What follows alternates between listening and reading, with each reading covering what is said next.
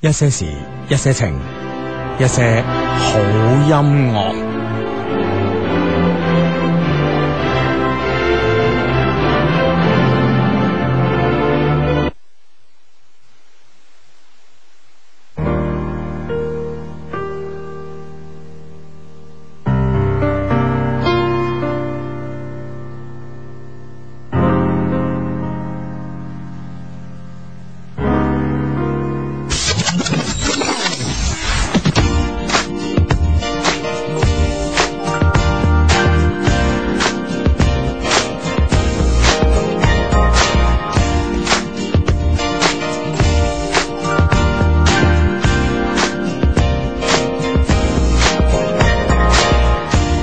因为天气转变，比寂寞冷了一点。别经过情侣，喝过一个人又到了公园。爱情是种误解，比咖啡因为深一些，不小心决裂。我们都想得太美，人来人往牵手，但它不是你的唯一。如果有爱在心中随着节奏跳动，让音乐帮助我，让爱的力量和你牵手。我还以为上天会这么放肆一场误会，是别人怪罪了我烂咖啡。换了手机的桌面，偏送给你的照片，还留下他的问号不温水。我们的讨厌姊妹，所以学会了防备，只爱着单纯与漂泊。但我的题目太浅，活着去享受一切，谁也不上我的温热。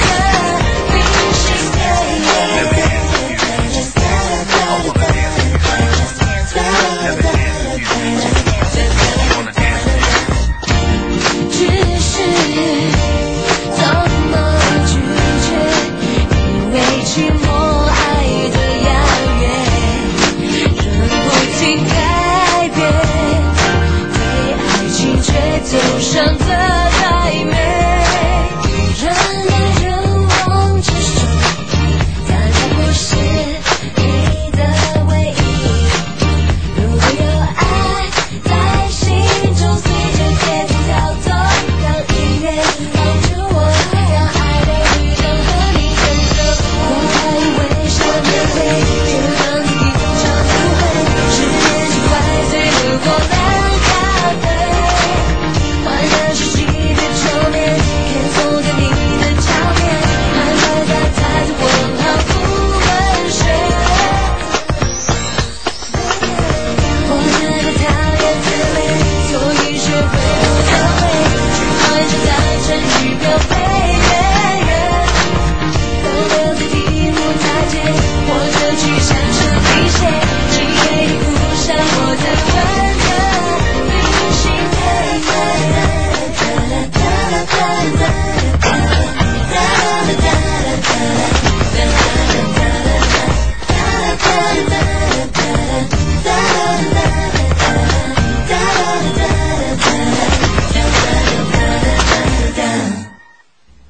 系啦，咁啊，今日节目开始嘅时候咧，就送为大家送上呢首歌，诶、歌名啦，阿志我话你聽啦，咁啊吓，咁咧叫做嚟自第五大道的明信片咁啊吓，啊咁第五大道咧，诶、我諗心機旁邊好多 friend 都知啦，咁啊，呢、個紐約嘅地诶、第五大道咧係一個購物街啦，咁啊，全世界嘅呢個頂級嘅诶、誒牌子啊，呢、個頂級嘅奢侈品啊，都會有嗰度有有喺晒嗰度啦。喺晒嗰度，即係诶。誒其實好多嘅新進品牌咧，都係以可以入到大五诶呢個 New York 嘅第五大道咧為榮嘅。嗯啊，即係即係意思話咧，可以代表住佢，或者暗示咗佢，佢跻身呢個一線呢個行列啦。係啦，係啊，係啦啦，係啦，即係都逼 㗎啦。係嘛都好逼噶啦，係啊係啊係啦，所以啲租都好貴噶咁樣。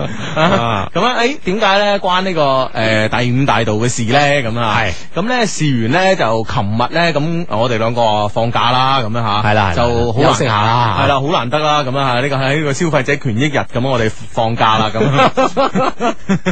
點解咧？唔知一個巧合，機緣巧合啦。系啦，咁啊，系啦，咁啊，可能唔知啊，可能我哋消費咗大家太多嘅時間啦。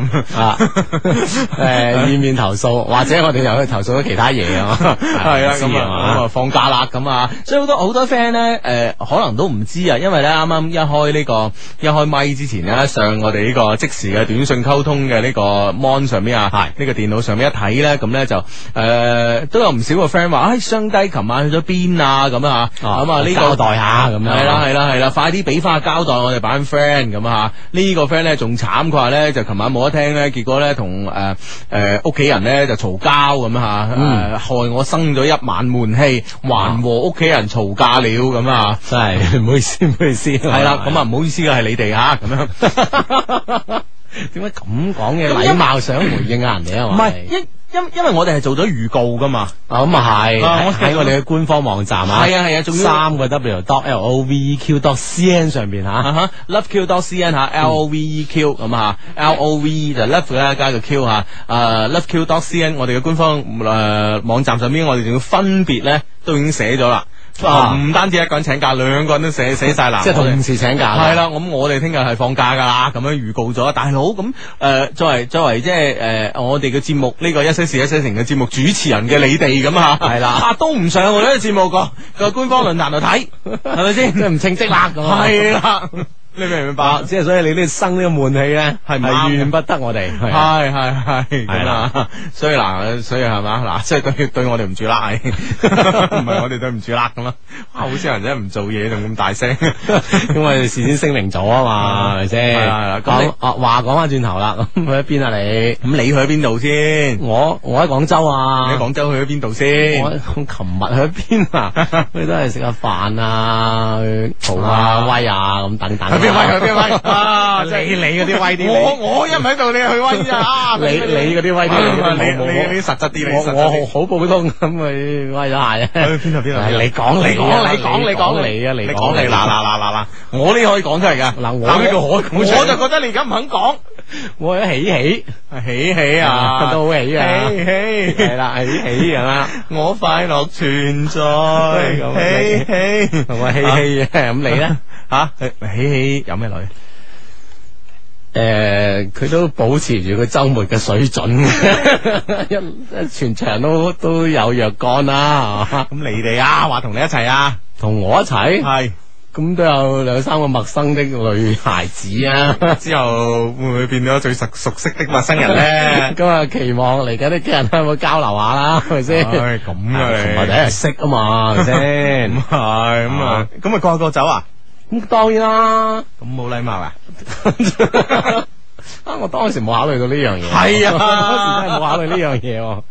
你明唔明啊？你咁啊唔啱噶，你知唔知啊？啊哦啊，其實好多女仔咧，夜晚咧，即係誒去夜店玩咧嚇，一開始咧係呢個有戒備心噶啊哈嘛，哈即係一開始咧就會係即係話啊，會唔會誒？當然有期待同埋有戒備啦，同時存在啦。期待就係咦今晚班人好唔好玩咧？會唔會嗯係撞到好玩啲朋友咧？咁戒備咧就誒今晚呢班係咪壞人咧？咁樣係啦，你誒明會唔明唔會識咗啲咩人咧？咁啊？嗯，嗯咁啊都係呢種矛盾嘅心態而產生另外一種呢個。咁佢見到我哋之後，肯定唔會有呢種，即唔係見到你啫，冇見到我係哋我， 即係我，我哋都有 friend 啊嘅，即係你哋嗰班 friend 係啦，咁肯定。係啊冇呢種冇呢種心戒備心啦，係啦，係啦，做好人啊，咁好好開心啦，係咪先？係啦係啦好係啦玩到最後啦，係啊，咁人哋翻屋企啊，係。你諗下，你諗下， 呢 ending 幾唔 happy 咧？啊咁你點樣 ending 先係會 happy 嘅 ending 咧？吓，咁即系任何嘅古仔嘅 ending 都系话啊边个边个同啊边个边个從此以後就點點點 啊 嘛。全完结果啊，係啊，你而家你而家過過過去咁。咁誒，古仔你 講係都係連續劇嚟嘅啫，琴日第一集哦啫，仲咁仲樣有仲有好多若干集噶嘛，難啊！我同你講，真係啊 真係真係噶，弊 啦，咁埋低啲伏筆啊嘛，唔得噶。我同你唔講得啊咧，去夜店玩咧，一定要快刀斬亂麻，係嘛係 啊咁狠咁盡啊， 唔係狠唔係盡，哦要我哋要尊重女仔，係係嘛，係，哦即係佢哋都抱住同一心理嘅。嗯啊佢都要快刀斬 亂麻，係咪咁啊？係因因為嗱，如果下一次再同你去玩，你明唔明白？係嗯佢嗰種誒即係既期待又戒備嘅心態冇晒，冇晒啦係啦係啦嘛當然啦啊可能佢對你又並唔係好期待，當然啊佢又唔會太戒備，太戒備係啦你明唔明白？啊咁仲仲同你玩一齊有咩意思啊？就唔同我玩啦， 係啊，同咗你玩啦，係， 你知唔知啊？你俾唔到 happy ending 人哋啊？哦係嘛，抱殘大忌哎啊！呀，真啊哦係真係呢一邊一定好難比嘅，其 實 你要盡力啊哦嘛，好啊係嘛？你盡咗力，你俾唔到另外一回事。係係但係你根本冇諗，呢個就係你嘅呢錯。就我啱就唔啱啦嚇，冇係準備好。係啦，係係啦啦，，即係冇準備好就唔好去蒲啦，係啦， 不如喺屋企睇電視 啦，係啊啱嘅。幾好啊，係咪？睇電視你唔需要任何準備啊，係咪 先？係做完節目翻屋企睇電視啦， 好唔好啊？啊，你真係啊，你吸取教訓 啦，多謝 你啊，多謝你提點啦啊！我相信心機旁邊好多個 friend 都認同嘅，係咪先吓？係係係啦，咁我相信咧，心機旁邊好多 friend 咧，琴晚都有去蒲過嘅，咁啊，啊，嗯。诶，咁呢、個蒲嘅時間上咧，咁有咩趣事咧，可以同我哋分享啊？系啦，分享嘅方式方法好簡單嘅，咁就發短信就 OK 噶啦。中國移動用戶、中國聯通用戶以及中國電信用戶咧，都可以用以下方式編輯短信嘅。先撳九九三，再加上內容，發送到一零六二零六八六一零六二零六八六咧，我哋就會收到你俾我哋嘅短信噶啦。嗯，咁啊，當然啦，你唔一定琴晚都蒲，但你之前咧可能會有蒲嘅經歷咁啊，咁啊，大家分享下啦，咁啊，教育下知啦，係啊，即係點樣營造呢個 happy ending 係啊啊？之前都好好啊，一路都好好係啊係啊啊，氣氛又好啦。咁 咁你啦，你又點 happy 法啊？嗱，咁我咧就誒、呃我咧就覺得誒、欸既然即係好難得咁啊，誒、有一日電台放我哋假咁樣嚇，咁、啊哈我咧就誒、呃去咗香港咁啊啊哈，咁去香港咧有兩重誒、呃意義嘅，咁啊一個即係仲有意義啊！你喺香港。有意義啊，即係好少人將自己行動覺得有意啊義， 即係抬到咁高嘅啫呢個行為。嗱，我同你講係你明顯你未讀過書啊，嗱，我就就聽下點分析，基本上咧我從小 學到到到呢個考大學係寫呢個作文咧。係即係譬如話個作文嘅題目咧係我的一天啊咩咧，永遠嘅結局咧 ending 啊永遠嘅 ending 好咧就係 happy 嘅這是非常有意義的一 天。即係你自細咁樣呃呃自己，同埋呃老師啊。我唔知啊，可能老師 呃我。反正你一天就一定要有意義，係覺啦得咁啊我今天和小強嗰隻足球了咁啊，有少少人有意義呢一天㗎 嘛。 咁啊，如何如何咁啊？誒，當然小強可能有手傷嘅話，咁當然我哋就誒誒用止血貼啊，各方面幫佢包紮啦嗯嚇，啊或者用民間嘅療方啊咁啊，咁樣點個穴道啊，諸如此類或者搣搣啲樹皮滲啲粉落去度啦，等係啊 等咁樣咁樣，咁最後咧佢就誒、呃送咗佢翻屋企咁啊，咁我覺得咧誒、呃，這個下午我哋覺得非常有意義咁 咯，咁或者去咩掃墓啊、烈士陵園啊咁樣唔啊係，當嗰嗰啲係有意義嘅。係啊係啊係咁係。即係你你明唔明白？如果你最後唔俾呢個定語自己，今日咧我係覺得冇意義嘅咧，係你講唔過去啊你嘛。根本上你寫呢個作文你就冇呢個意義啦嘛，啊你明唔明白？ 我明我明，係所以我從細到大我都覺得嗯 每一日都係有意義。有意義啊， 唉真係毒害啦！真係咩叫毒害？好，我聽下意義何在啊， 奶奶真係啊，咁啊，啊，咁咧就诶，咁、啊，第一樣嘢咧就係同啲朋友去 relax 下啦，咁啊，係呢、個呢、個好有意義啊，係咪先？當然啦係啦係啦，喺我哋呢個都市入邊呢個亞健康狀態嘅人群裏邊吓，咁樣啊，啊，咁反正都亞健康 啦，啊，講埋一句啊，不如就繼續亞健康啦。繼續壓落去啦。我啊都撞都成日都撞眼望唔到冠噶啦，咁樣係啦啊咁樣咁啦。咁第二樣嘢咧就係誒，琴日咧就應該係呢個誒 LV 咧就係呢個香港嘅旗艦店啊。嗯誒，其實 LV 咧以前誒一直咧都係廣東道都有間鋪咁嚇，嗯哼咁咧就誒之前一一年半載數月啦，咁樣就誒將個鋪咧臨時搬咗去誒誒。隔離遠一啲嘅地方咁啊啊，咁嗰間鋪咧就重新裝修，就成為咧 LV 嘅香港嘅旗艦店啦，咁啊嗯，咁咧就係、誒，琴日誒，其實真正嘅開幕咧，即係對普通人嘅誒。即係真正嘅開張對普通人即係誒服務咧吓咁啦誒係今日嘅應該今日係三月三月十六號啊，三月十六號嘅，係咁咧，其實咧佢哋三月十四號同三月十五號咧都有活動。咁樣三月十四號嘅活動咧就係誒火啲明星，嗯同埋啲名人，因為三月十四號晚啊，係啦，跟住三四三月十四號晚咧有 party 嘅。啊啊啊，有個 party，有個 LV 幾幾幾勁嘅 party 咁樣啊，咁誒、呃因為十四號小弟啊誒唔得閒啦，咁樣嚇啊，咁咧就十五號去，十五號咧就係誒禮拜六嗰日咧係誒 VIP 日，即係去得去入去間鋪頭咧就係、一定有呢個請柬啦，係啊咁先入到去嘅，因為有 VIP 嘅請柬先入到去，其他人係入唔到去嘅咁樣，咁就誒、呃小弟不才咁啊。 爆幾次拖， 我張請假 啦，靠八個幾字係啦，我張請 假，即係九唔搭八。係啦，小弟不才咁啊， 咁啊混咗入去咁啊，係啦，咁啊入咗去咧都哇好誒、因為嗰間鋪咧以以前俾我感覺唔係太大嘅，啊哈但係咧佢而家咧就因為攞埋上邊嗰嗰嗰嗰層啊，跟住咧就間開咗好多個唔同嘅空間啊啊哈有一樓啦、夾層啦、二樓啦、三樓啦咁樣，哦喺、三樓嘅誒一個一個。三樓嘅好大一部分嘅地方咧，誒、呃都唔係攞嚟做呢個銷售區嘅，啊係攞嚟做咗一個畫廊同埋一個藝術區。誒嗰度咧好多書睇嘅，哦好、多呢、個誒、時尚啊、設計啊諸如此類嘅書睇嘅，甚至乎咧我喺書架上面咧都揾到一本誒、Dior 呃嘅 呢、個呢、個呢、個呢、個呢、個設計嘅嘅嘅誒嘅理念啊嗰啲嗰啲嗰啲嘅嗰啲嘅書咁樣啊，誒睇嚟咧就 LV 都幾闊達咁啊。係啦，可以將另外啲品牌嘅一啲設計理念啦，啊，咁當然啦，都有個信息嘅，可 能 LV 想收購 Dior 咁， 先透露先透露一二先 啊，大家又唔好咁驚訝，係啦，咁啊，咁咧就呢個畫廊咧係因為誒旗艦店係誒新開啦嗬，嗯咁第一個展覽咧係周潤發嘅攝影展。啊哈啊咁樣係啦，我我睇有啲報道話係啊佢嘅攝影展啊嘛，係啦，喺個周潤發嘅攝影展就全部咧就係、誒、周潤發嗰啲誒菲林嘅攝影作品咁啊係，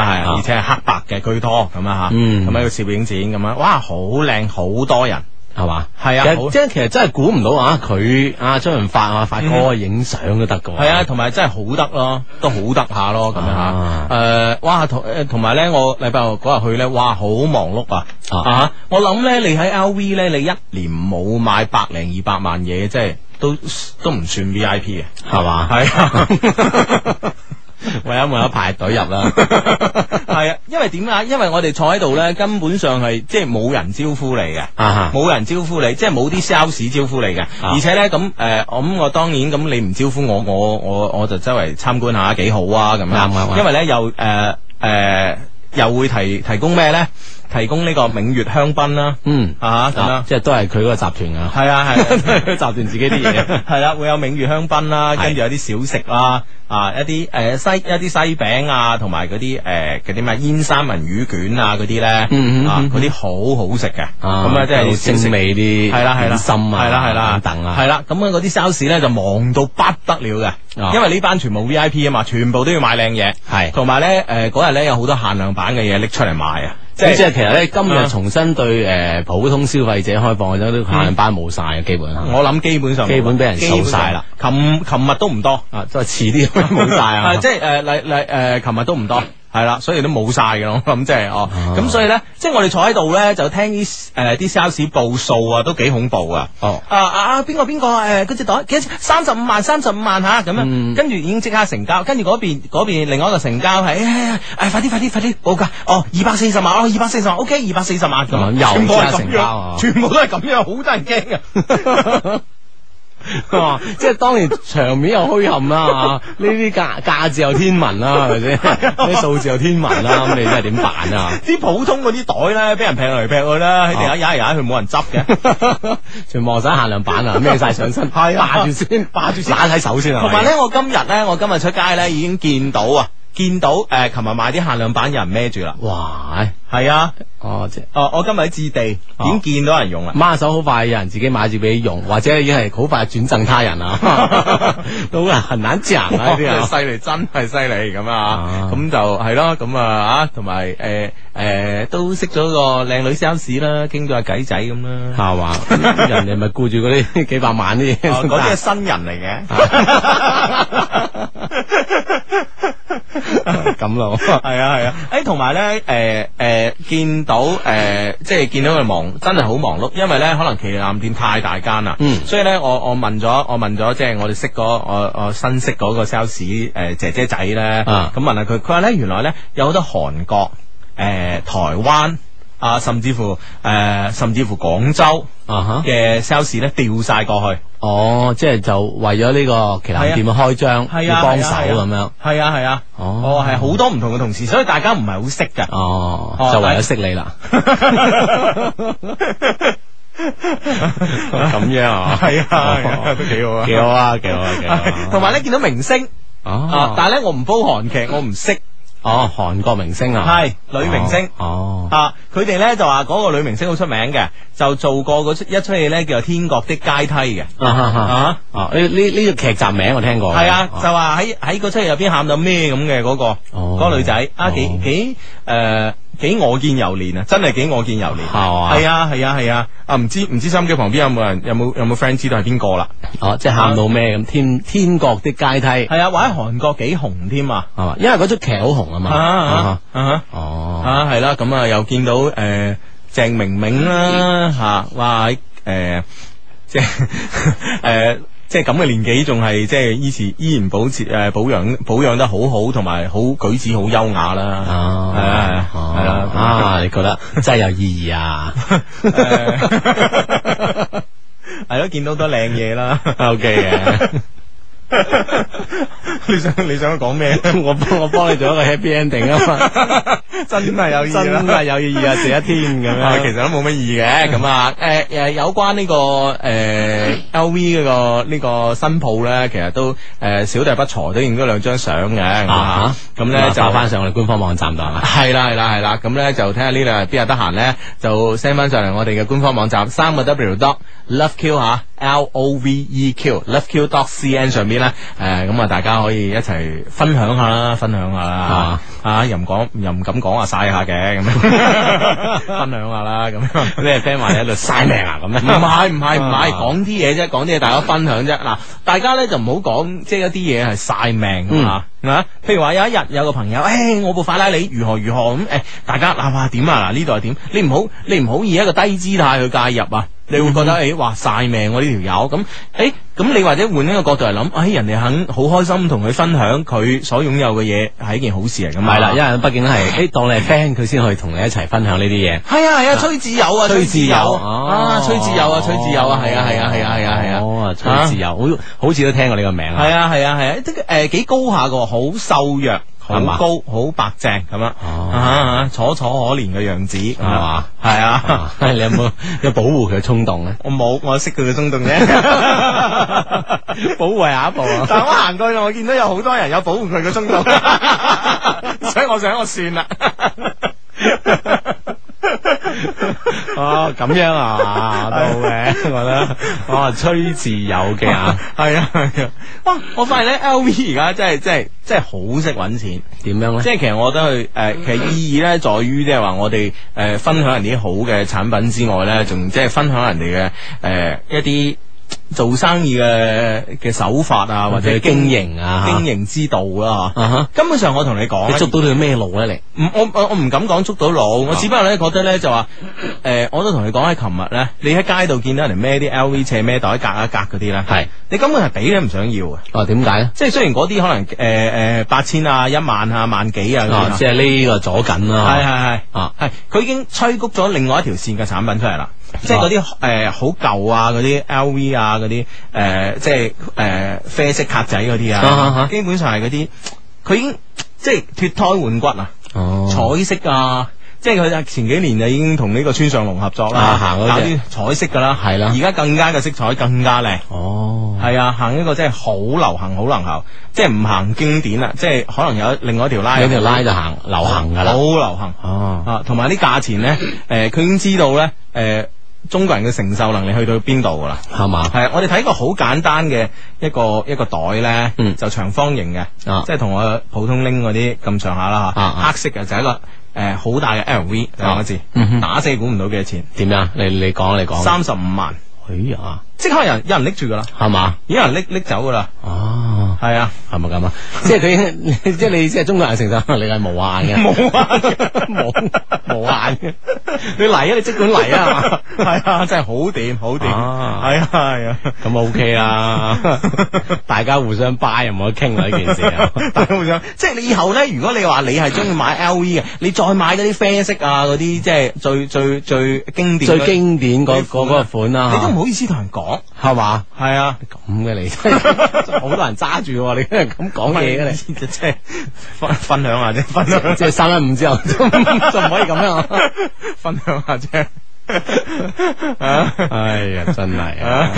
好啦，咁啊，分享完诶、呃分享完我哋即係嘅诶，琴、晚即係好容易咁樣喺音樂台放一次假咁啊，嗯咁樣诶，好、不容易咁放一次假咁啊，咁啊有啲咩行為咁啊，咁咧當然啦，咁啊都希望我哋心機旁邊嘅 friend 同我哋分享下嘅，咁啊，係啦，，咁啊呢個 friend 嘅行為係咁樣嘅。嗯，佢咧誒，我去蒲去舞池跳舞嗰陣咧，有個有個靚女叫我攬住佢，咁於是我攬住佢跳咗好耐啦，到最尾我問咗佢攞電話 number，但後尾我打電話俾翻呢個靚女咧，佢又唔聽喎，咁即係點咧咁樣？嗯，咁即係又又係又係诶、呃我啱啱同阿志講嗰樣嘢咯，即係冇冇冇營造嘅 happy ending 啊你，啊你明唔明白？嘛冇營造嘅 happy ending 啊！就就會 落得落得如此系係啊，系，啊，系啊，咁样，系 唉啊，咁揽你跳下舞啊，咁 OK 啊，我觉得嗬。跟住係啦你问人攞电话号码呢个係一个好煞风景嘅事啊。係嘛？系啊，即系攞完号码 OK，咁啊，我就谂住下一次啦，系咪先？嗯但系啲女仔唔系咁谂噶嘛。啊，女仔就諗緊呢一次啊，系啊，啊，唉，真係活在當下啦，你系，啊。 咁你明唔明白？咁咪衰咗咯。啊咁到你下一次打電話俾人哋嘅時候，人哋都即係意思咧，就係我我我我當晚想诶寻找嘅快樂同埋刺激，嗯我當晚已經尋找到啦，我唔需要再揾你嘅，因為再揾到你，好似我話齋，第一佢唔會再有期待啊，嗯，第二唔會再有戒備啊。係嘛？係啊咁即係有冇咩期都待冇有冇期待，有冇戒備嘅咁啊樣咁嘅一一種行為咧？係啊，啊，就就好似仲加嚟做咩啊？你話啊乏善可陳啊，乏 係啊味啦，啊係啊唉，真係 咩？你你覺得佢應該點咧？嚇，當時吓啊，攬完啦，嗯跳完舞啦，咁跳完舞咁咪送人翻屋企咯，係人哋錯咯，係玩，千祈唔好攞 number 咯，啊啊啊你明唔明白？嗱，你酒吧咧，即係诶诶诶，誒我講嘅酒吧即係唔係嗰種 disco 嗰種酒吧咧，啊哈你就有可你你就可以攞 number。啊，你因為明唔明啊？嗯即係嗰啲係唔同嘅，我哋所誒、所追求嘅嘢係唔同嘅，咁你可以攞 number。追求又有又有咩唔同咧？哎呀，你唔係啊嘛？追求嘅嘢唔同， 咁你去每個地方都追求嘢唔同啦，係嘛？係係係嘛？係你陶陶居你冇理由話食西餐㗎，係咪 先？就係咁嘅意思咯，就係咁嘅意思咯。係嘛？哦我明啦，我咁啊，嗰度專門攞 number 嘅， 唔同噶，咁都有真係啊我哋好多高手咧，陣間佢哋分享下。 Music FM 音樂之聲聯同南金祛痘新藥、中國聯通有限公司廣州分公司、吉盛偉邦家居博覽中心敬請對視。系啦，睇睇你。睇提你啊！你而家聽緊節目叫做《一些事一些情》啊，逢星期六及星期日晚咧九點打後咧都會準時出喺廣東電台音樂之聲嘅咁啊。琴日禮拜六咧，我哋好難得咁樣放到一次假，咁啊今日嘅诶今日禮拜日啦，節目照常咁啊好咁啊喺節目期間咧，诶心機旁邊嘅所有節目主持人咧都可以通過你嘅诶方式啊，你嘅方式嚟主持呢個節目嘅。你主持嘅方式咧就係發短信俾直播啊室入邊呢兩個人，呢兩個人咧代你讀出。啊呢兩個節目助理咁樣嗯吓，係啦。中國移動用戶、中國聯通用戶以及中國電信用戶咧，都可以用以下呢個短編輯短信嘅方式咧嚟主持呢個節目㗎。係先撳九九三，再加上你哋想要發表嘅內容，發送到一零六二零六八六一零六二零六八六咧，我哋就會收到你俾我哋嘅短信，再發布埋出去㗎啦。嗯啊好咁啊！呢個 friend 咧嚟自梅州啊，佢話信號唔好啊，講大聲啲啊，你哋咁啊，咁似乎應該係領 你領心機領大聲啲會比較有效 喎。關人都拎到盡咧。係啦，咁如果我哋嗌得好大聲，話信號好好嘅地方咧，可能要收細個心機咁啊，搞到大家真係唔好啦嘛。唔知點唔知點平衡呢件事啊啦。系啦系啦系啦，好咁啊啊呢呢個 friend 係汽車問題啦啊，诶呢個朋友咧就話咧诶低低我屋企咧決定買部豐田嘅 Corolla 花冠吓咁啊，你話買自動波定係手波咧？仲有呢部車有咩唔好嘅缺點同埋優點咧？幫幫手，多謝咁啊！咁咧就诶、呃基本上咧呢部車咧係呢部車咧基本上加油就得噶啦，其他咩都唔使搞啊，好到不得了啊！我同你啊講。智能 化，全智能化係嚟啦，如咯。果俾我會買自動波咯，係嘛？咁啊係咯，咁啊家庭車诶、誒自動波個個都可以開啊嘛，係咪先？咁啊係係啦係啦。喂，講起汽車問題咧，今日咧就係呢個 F 一咧今年嘅第一場賽事喎。哦，係啊，係啊，係啊，但係咧诶，誒我唔知賽果啊。诶、呃我知琴日诶攞杆位我知，啊哈夏美頓就攞咗，哈咁啊唔知啊賽事嘅結果係點？係啦係咪而家跑緊咧？跑緊唔咩係唔係，晏晝兩點诶，誒晏晏晏晝晏晝呃诶。晏晝就跑咗啦，晏晝跑，因為澳洲咧佢呃誒佢係兩點鐘開波噶嘛，次次都係喺當地都係兩點哦兩點半開波。咁因為誒呃而家咧澳洲係夏令時啊，咁咧大概我哋中午嘅十二點一點到啦咁啊哦，大概都係跑到兩三點已經有晒成績㗎啦嚇。但係嗰陣咧我喺度血拼緊咁啊，你講完車哦手一樣， 都喺度拼緊啊 我，喺度拼緊哦啊。都冇話顧及其他啊。係啦係啦係啊嗯啦，咁我哋 friend 肯定唔會錯過呢啲盛會嘅吓，將個消息咧可以第一時間同我哋一齊分享嘅。嗯咁其實喺之前睇到好多嘅短信咧，我見到都好多 friend 啦，無論廣州啊、韶關啊、其他地方嘅 friend 咧，都話聽日要一模啦。嗯咁亦都係要诶提醒所有準備參加高考嘅 friend 咧，嗯哦呢個時候真係要俾心機啦，咁啊生心機，考好你哋嘅一模呢呢次考試啦吓。 嗯嗯嗯嗯，系啦，咁啊關掉你嘅心機啊，努力考好試啊，咁喂，但我覺得有啲奇怪喎，係啊，我覺得你幾得㗎你。我又點樣我咧？哋講緊 F 一嘅時候，你可以即刻轉過講一模。我一字都愣 咗。啊啊，真係得 我你，你有你嘅主持風格嘅。咁啊梗係啦， 喂點做節目呢個節目助理啊？哇，真係轉數低啲跟唔上嚟啊！簡直跟跟唔上我哋啲 friend 啊，關鍵係。哇，真係犀利，真係犀利啊！好咁啊，呢個 friend 咧嚟自韶關個發短上嚟咧就相低啊！如果同一個男仔第一次見面啊，誒佢望咗我一眼之後咧就頭都唔回啦，你哋話咧佢係咩意思啊？咁樣我諗佢自殘形水咯， 自殘形水咯，係啦，即係只覺得即係趁你唔起對你唔住，係啦，係啦。我真係唔好意思俾你見啊！系啦，诶咁啊，诶诶，好、多 friend 發過嚟咯喎，咁啊呢個 friend 話咧，法拉利玩完，夏美頓第一，诶、海菲爾德第二，诶、羅斯堡第三咁啊，啊啊就啊阿阿隆索啊第五噶嘛，嗯嗯嗯哇！即係最新嘅第一站嘅賽果啦，咁係啊係啊係啊咁啊啊，真係緊要吓。嗯誒呢誒呢個 friend 問我哋，佢話誒哎你哋喺白色情人節有冇送禮物俾女仔啊？誒唔係女仔送俾男仔啊嘛。係啊，白色情人節係女仔送俾男仔噶，你搞錯咗啊，不係啊過不過小弟啊不才啊，真係咩乜都冇收 到。 咁啊，當然我哋啲 friend，你就派啲情人節，你男仔送俾女仔咧， 我諗女仔都唔拘嘅。咁係啊啊，禮多人不乖吓，所以都冇所謂啊 嘛。系咯系咯系咯咁啊。好咁啊，诶、呢、個个 friend 咧就話：你覺得周麗淇诶、我覺得周麗淇唔錯啊，你哋話咧相低咁樣。啊，嗯信自己吓，你覺得唔錯就係唔錯咁樣係，啊。我覺得都 OK 啊！我曾經講過咧，即係新一代嘅诶诶許喜劇女泰斗啊，咁樣啊唔係，我覺得我咁高啊，咁高評價啊唔你。係我我我我覺得诶诶诶，我覺得呢、個呢、個咩㗎？呢、個呢、個好好搞笑㗎，係嘛系我我最過癮咧睇诶最尾咧诶第七天咧咪诶即係對上呢呢呢個禮拜咧咪好鬼慘嘅，啊哈佢 一慘嗰時我就想笑㗎啦。我知唔知啊？我睇呢個好慘嗰時，即係牙生牙啊嗰時咧，咁啊好慘好辛苦個樣咧，啊咁我心裏邊咧就有個潛台詞啊彈咗出嚟噶啦，啊啊呢個死女包扮嘢 咁。即係佢嘅樣係唔似 慘噶，係咪感唔覺係上佢主要太好笑啦，你知唔知？啊哦佢主要太好笑啦佢，我覺得佢好好笑啊，唔知點解，真係唔知點解，應該拍喜劇啊佢係。嘛？係啊我諗我嚟嚟緊會 噶啦，邊邊會用盡佢嘅，咩劇都要拍啊。咁啊係，咁啊係，咁啊系啦，诶呢诶呢個 friend 咧就問我哋，佢話相低啊，男人係咪真係變得好快嘅咧？咁嗯我唔知你問咩變啦，嗬，嗯我覺得每個人都喺度變緊嘅，係相信係啦，係啦，咁女仔可能都變得更加快咧，係啦，係咪孖先？手鬥緊快咧，係係係啊啊！誒，羅記都曾經有首好經典嘅歌啊。啊邊手啊？有說世事常變 哎呀真係，變幻才消， 才。你再影啊再試永行，我知我知我知， 唔好意思啊，今日有啲起痰 啊！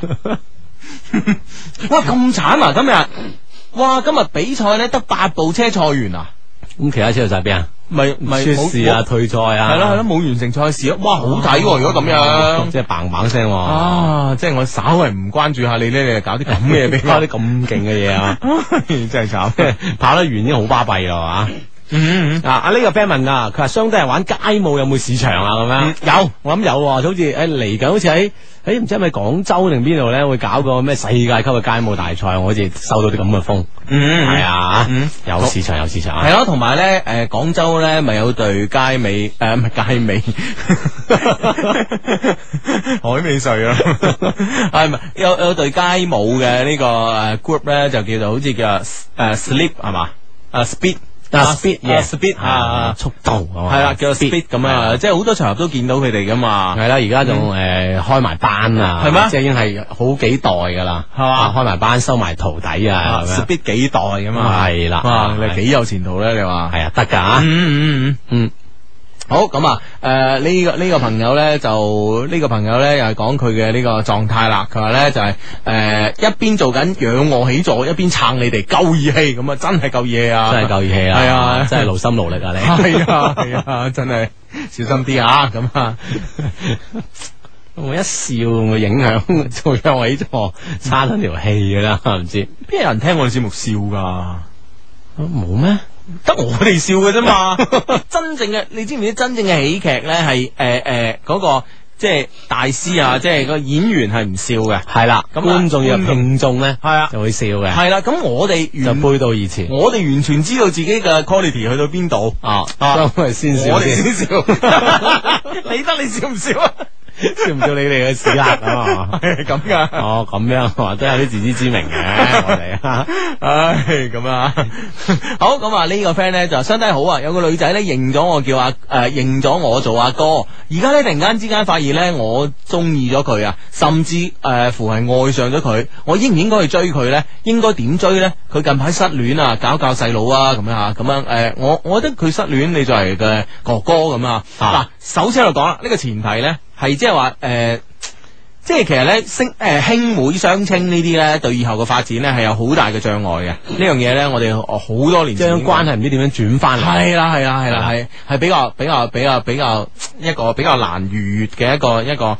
呃啊即係呢種關係稱啦。謂關係又好，係誒定係實際關係都好啦，我覺得都比較難逾越㗎。呢、個嗯呢、個呢、個第一，第二咧就話，如果失戀咁作為誒佢、一個可以值得信任嘅人咧，應該誒揾、多啲時間陪佢同埋開解佢咯。你明唔明白？嗯你要令佢知道咧，佢失去嗰個咧並唔係最適合佢嘅，最適合佢嗰個咧就喺佢隔離。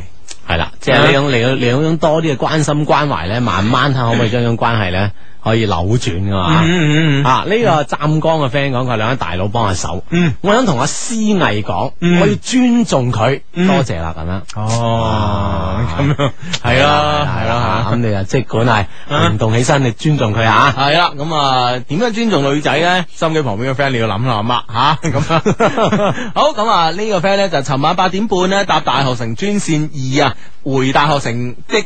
誒、朋友請注意，坐喺司機後邊有個女仔，誒佢個手袋咧有個 logo，誒、上面有個大個 logo 嘅，誒、啊 個 logo 嘅 Cool Cat 咁嚇，我想識你旁邊嘅朋友，我想識你旁邊嘅朋友。 即系唔系想识你 啊嘛，但系旁边朋友特征冇你咁明显噶嘛。係啊。哦，咁系样啦，誒 Cool Cat 好似都係 Iceberg 嘅一個一一一条 line 嚟嘅。系嘛？咁呢係个啊 Cool Cat 呢个 friend 真系要帮帮手啦啊吓。你隔篱嗰个你识唔识嘅先？首先係嗯嗯啊，如果系识就最好啦，咁样啊嗯嗯啊。咁啊呢诶呢个 friend 就话唔系八步原賽啊嗯，系六步咋咁嗯，样。六步咋 系？啊，佢話呢站真係好睇啊！呀啊真係飛得埋去都全部可以可以有有分攞啦。系咯，全部都有分攞啦，已經已經開開到埋去，系係啊開到埋去有穩分攞穩陣陣嗰個。 啊唉真係呢一站真係搞笑啊唉，！真係開開部豐田花冠啊嘛，手得 我。穩呢部車冇，即係呢部車你啊話好勁嘅特長冇啊嘛，但係誒誒穩定性強啊嘛。係啦係啦，因為你又冇飆得咁快，就自然就唔會同佢從上前面啲發生碰撞。嗯係啊係 啊，等人清 晒啲車，你就慢慢開到終點。啊，真係好嘢喎，真係好嘢喎啊嘛！ 好咁啊，誒誒誒，呢個 friend 咧就話咧，誒誒，哦，佢話咧， 佢話咩話？佢話我尋晚。我尋晚冇得蒲呢個 friend 啊哦，咁呢個 friend 呢，就係呢兩位主持，我同女朋友呢，算係青梅竹馬，佢好錫我，對我好體貼，但係呢，佢好似唔大唔太習慣呢，叫我老公喎，咁我呃誒唔、知係點解呢？咁樣，咁、我覺得太青梅竹馬啦，你明唔明啊？從細就識啊，係咯咪先，突然間要佢轉發叫佢老公，我覺得有啲難咯咁你。其實你又冇必要逼佢咁樣叫嘅。系 啊，同埋佢咁樣叫你，你會诶、誒你會特別 high 咩？你覺得可能？ 哦，都有可能，都可 能，唔好笑，唔好笑，唔同場合可能有唔同嘅效果。可能我哋啲 friend 有呢種需求 啊，係咁但係其實又唔急在一時半日嘅，係咪先？啊你本身呢個呢種關係咁融洽，係嘛？有嘅，遲早嗌咧，就一甩咩？嗯係啊係啊，，唔好逼人哋，因為一個稱謂咧逼得太緊咧，令對方對你生厭咧，我覺得得不償失。係啦，咁就冇所謂啦，咁嚇。嗯咁啊呢誒呢個 friend 咧就咁樣佢話嗯誒今日咧我同我女朋友出去食嘢啦，結果我帶唔夠錢，搞到咧佢幫我埋單咁樣，係佢好似好唔開心喎咁樣，嗯嗯喂咁咁點啊？佢話唔該你幫我同我女朋友講聲啦，唔好意思咁樣。咁嗯，其實我覺得又冇必要話佢唔開心嘅，做得男女朋友啊，係係係賺夠錢嘅嘛，係咯，食得多啫兩個人啊，系，同埋咧有一樣嘢咧，就係話咧，诶、诶、即係如果個女仔真係咁小氣嘅話咧，我覺得你即係喺我角度嚟講吓，我唔知你哋啦，我我我覺得應該係重新評估咯。即係大家拍得拖嚟，當然啦，即係男仔咧會有呢個風度咁啊，咁男仔使錢咧，我都覺得係天公地道。但係問題咧就一次半次話喺使你少少錢，你都你都你你都即係俾晒面色啊咁樣。係喂，啦大佬，我點同你做人世？啊因為又唔係有意嘅，你係特登咁一一一而再再而三咧，咁可嗯能啲佢亦都對方有反感嗬，係一次半次咁想點先，嗯，係啦係咯，係咯，係咯，係啦，呢啲唔使解釋嘅，嗯，好咁啊！呢個 friend 咧就話咧，诶、小女子請雙低救命！我叫诶诶 Eva，喺一間外資公司做採購。近排咧，我哋本地公司有個工程師咧想追我咁啊，佢比我大八歲啊，就嚟三張嘢啦，我根本都唔中意佢嘅。咁你唔中意佢，你咪唔好理佢咯，係咪先？係啦，咁呃你佢對啊方 feel 到你完全對佢冇感覺嘅話，我諗佢發一輪攻勢之後都嗯，係咯。都退去啦，佢都啊係咪先嗯轉移目標啦，係咪先？啊，你都同佢講啦，咁啊， 係啦，三張嘢啦，佢自己會轉態嘅，我同你講，因為係因為佢佢冇時間優勢，你明唔明白？喺你同佢急過你啊係佢急過你，佢搞輪呢度唔掂噶，轉轉呢個 target 噶啦，你放心啦系啦，嗯最最惊最关键就係你要堅定你嘅信心，唔好俾到機會佢，咪等佢有幻想咁就係啦纏住你就唔好啦。吓，同埋即係你嘅態度好緊要啊，係你嘅態度好緊要啊，你如果係即係誒誒間唔中啊，俾啲機俾啲甜頭佢，令佢覺得佢有機會，啊間唔中咧又唔睬佢，咁即係玩死佢啊！你明唔明白啊 啊？三張嘢啊，唔好玩嘅。 你玩都玩啲後生噶啦。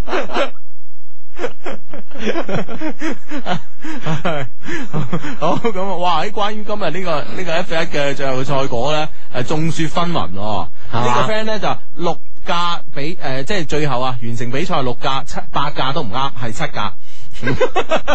六七八都有咯，而家信邊個啊？真係 今晚快嗱，想睇下啲咩體壇快訊啊，體育世界之類，係啦嗰啲準啲嘅，我相信。 所以呢個故事咧，你教育我啊，其實咧啊應該信自己嘅眼 睛。 一定要睇真啊，睇下究竟咩事咧咁樣啊！吓，呢班嘅人咧，真係唉唔知點啊！真係。都 唔知邊個數字係真咁樣。系啦系啦，唔唔系代表收音機旁邊嘅 friend 想呃我哋啊，而係又係應咗一句说話：一千個人眼中有一千個哈姆雷特啊嗯啊！而家諗唔到一千個人眼中都有一千個 F 一嘅賽果， 我睇下最公正、 最真實嘅賽果 會係點咧咁啊。咯系咯。系啦，咁啊，所以呢啲 friend 節目期間通過短信方式同我哋溝通咧，好簡單，誒以用以下方式編輯短信就得啦。無論你係中國移動、中國聯通，以話有抑或係中國電信用戶咧，都可以咁樣發短信嘅。先撳九九三，再加上內容，發送到一零六二零六八六，我哋就會收到噶啦。嗯，係啦，呢、個時候咧手頭上揸咗封個 email，呢封 email 係咁嘅，咁啊。誒 Hugo 同芝芝，我而家好煩啊，想請兩位幫忙啊！我知道呢，我應該按照你哋嘅規矩啊，先讚你哋，但係太多人讚啦，我都唔知點樣讚你哋，所以我決定唔讚咁啊嚇！你下次再咁，我哋決定唔 讀。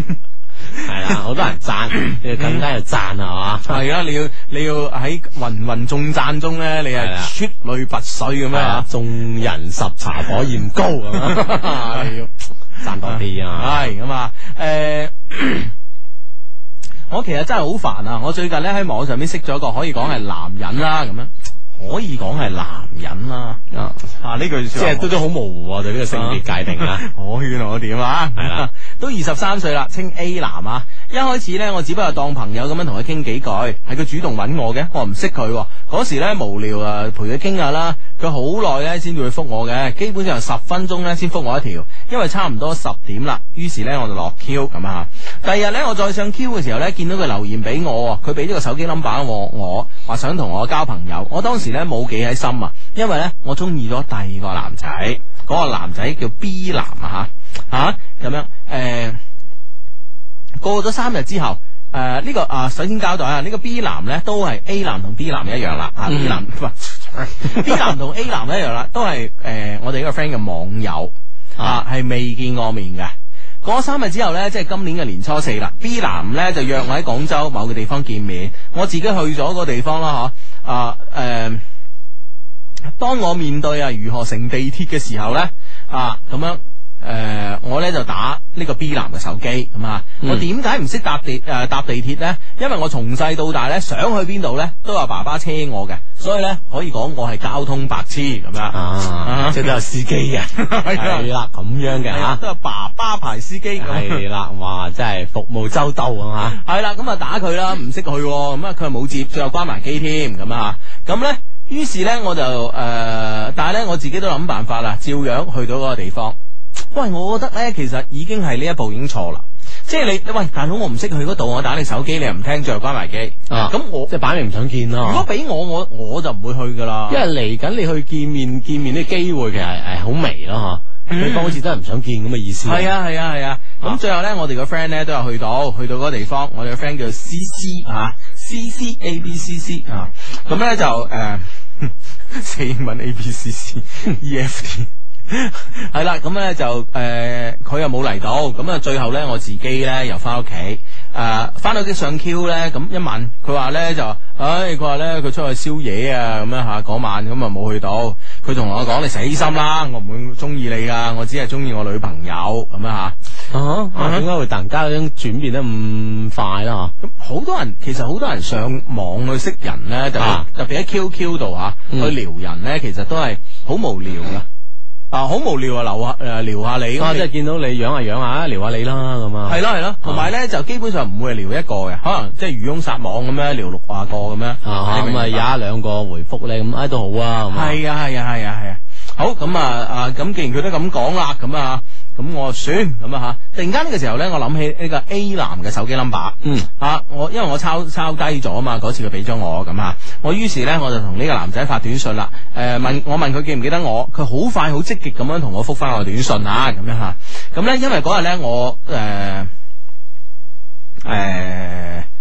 嗰日咧，我和父母誒、呃弟弟啊呢、個翻鄉下飲喜酒，所以咧媽媽俾咗佢手機我咁啊嚇，咁啊咁我當時攞咗媽媽嘅手機，同細佬去咗出邊球場，細佬打籃球，而我呢，就用媽媽嘅手機呢，同嗰個男仔發短信咁啊嚇。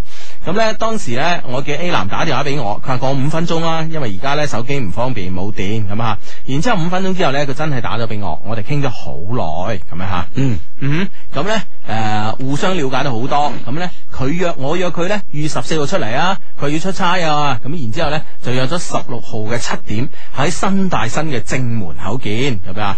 咁啱嗰日咧，爸爸媽媽咧又要出去食飯喎，於是咧我就呃媽媽話同學約咗我啊，然之後咧媽媽竟然應承俾我出去喎，吓、成功咗咁樣。啊！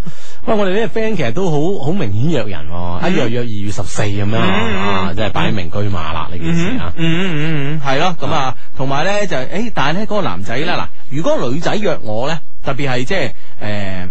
即係如果我冇女朋友的話咧啊吓，我會十四號去啊，係咪先？係啦我普通女仔食下飯啫，都咁過下啊，節啊啦，起碼都過下節啦應節咁叫做係啦係啦，好似好似我今年嘅情人節咁啦，係嘛，三女仔一齊過添咁，係嘛，即 係應節而已啊！係都係應下節嘅啫。你又真係你又真係有女朋友嘅，點會咁啊？ 係咪先？係係係啊哈咁但係問題咧，但係問題咧個男仔唔制喎。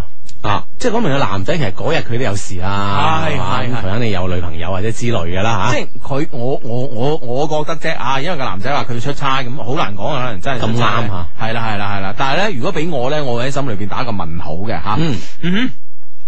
咁樣到咗十六號晚啊，我六點鐘左右就到咗啦。哇！喺使唔使咁早啊？早成個鐘咁啊！哦，因為咧媽媽媽咧一早趕我出屋企啊，話嘿你你約咗同學唔好誒唔好誒俾同學啊唔好要同學等你啊！走之前咧仲誒笑住同我講，如果咧誒、呃你衰女包你係約男仔咧，咁咧我就啊劈咗你嚇咁樣， 咁暴力嘅屋企。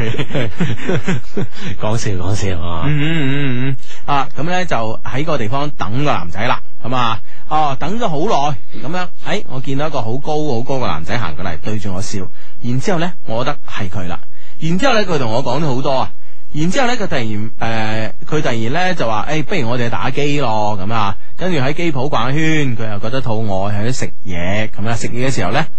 就搏命望住我哋呢個 friend 啦，C C 啦，啊，然之后咧，诶、食完嘢又去打機，咁啊，打完之後咧，突然間咧就抱住我咯喎，哎呀，抱得好緊，當時嚇咗我一跳啊，然之后咧，诶、然後咧我哋又落 lift，诶、佢咧就诶喺 lift 上邊咧，突然間摸住我個嘴，問我你嘅初吻仲喺唔喺度？我話喺度。嗯 好老實啊！好老实 啊！佢話小朋友拍拖，诶、佢話你啲小朋友拍拖早一早就冇咗啦，咁樣啊！我話诶、誒我話總之喺度啦，咁樣啊！嗯嗯哼，咁樣。咁咧行到出街嘅時候咧，即係攞呢個行出街啦。佢突然間行到門口嘅時候咧，哇一聲咁樣望出去。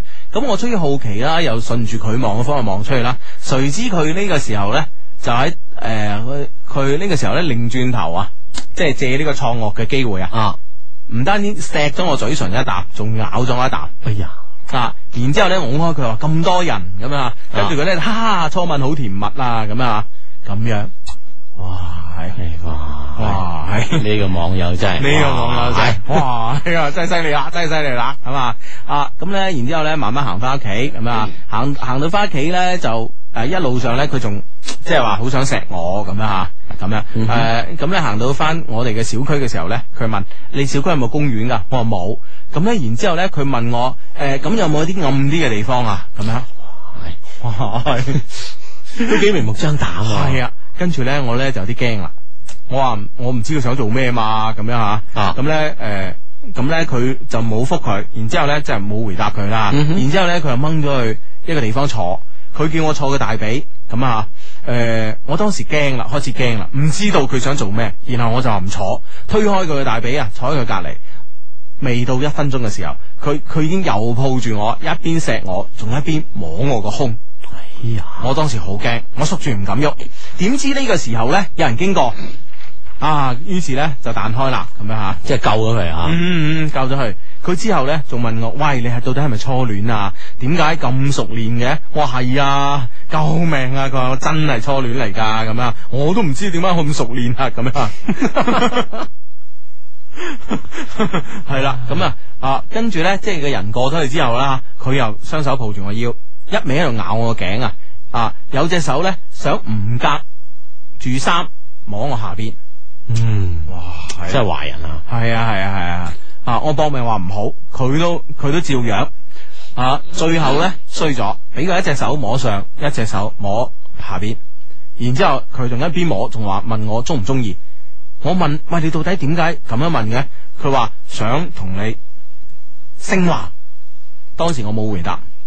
啊，呢件事咧持續咗兩分鐘左右，佢停止咗咁樣。诶、跟住問我係咪好緊張，我冇回答。然之后咧嗱嗱聲翻咗屋企。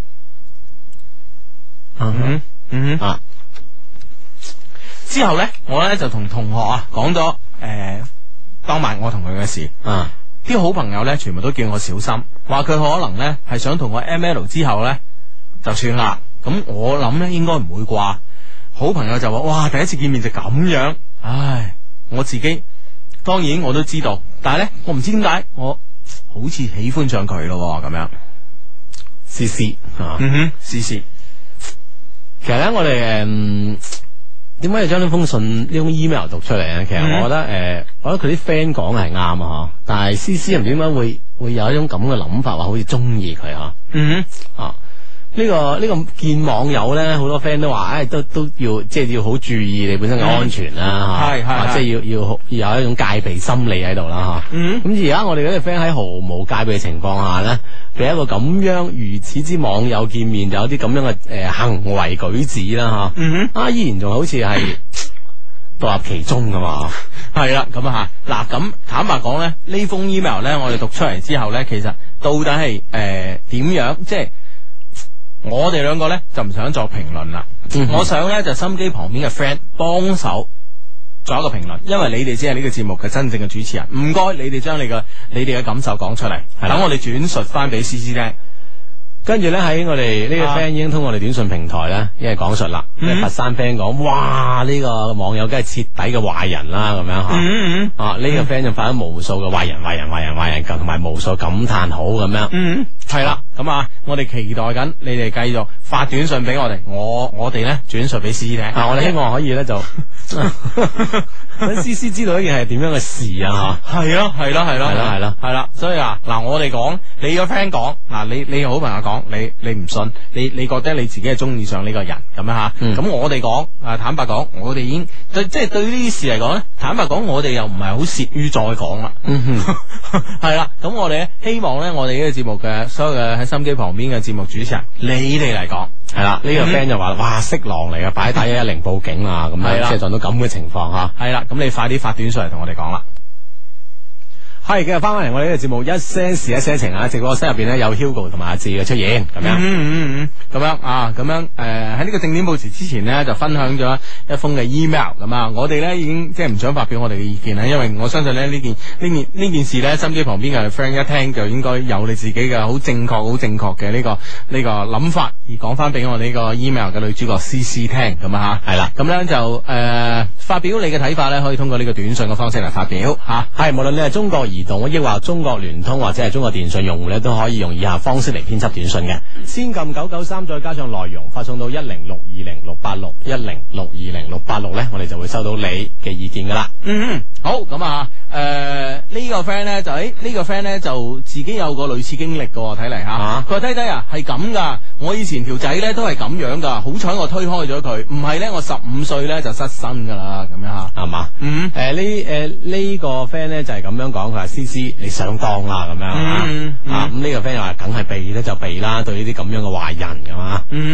嗯嗯，啊好咁啊呢個呢、個 friend 咧就話呃诶诶。誒呢個男咧擺明係玩嘢啦，一一零都唔使打，直接呢去打靶啦，咁啊影響晒社會風氣，敗壞晒社會道德咁樣吓。系啦，咁啊呢個 friend 都有啲嘅比較激嘅行為嘅，佢話咧就約佢出嚟揾人打佢身算啦，咁樣嘅壞人吓，嗯留喺度都冇用咁樣。係啊，咁啊好多 friend 咧發呢、個呃短信俾我哋啊，嗯我哋啊我哋揀一啲可以有代表性嘅讀一讀，係嘛？嗰嗰啲即係話你話打人啊嗰啲咁嘅發，你發泄下得嘅，真係做啊唔啱嘅，係嘛？嗯嗯嗯好咁啊呢個 friend 咧就好明顯咧，嗰、個網友係壞人啦。就係因為有個咁嘅人，先會整到啲女仔咧唔肯相信我啲咁好嘅男 仔啊，咁樣係啦，害群之馬真係。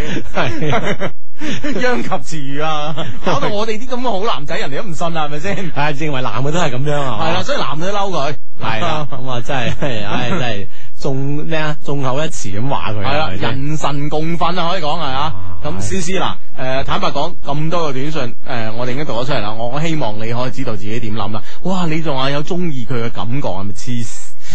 即係又唔可以話黐線嘅，愛情本身就黐線嘅。坦白講吓，啊哈即係诶喺愛情裏邊咧，每一個人咧都會好天真，都會好傻咁啊。啊所以我我我覺得好好好天真、好傻、好正常喺戀愛裏邊啊。但係問題咧，即係話我哋一一定咧睇問題咧，唔單止要墮入去入邊睇，而且咧要識得诶。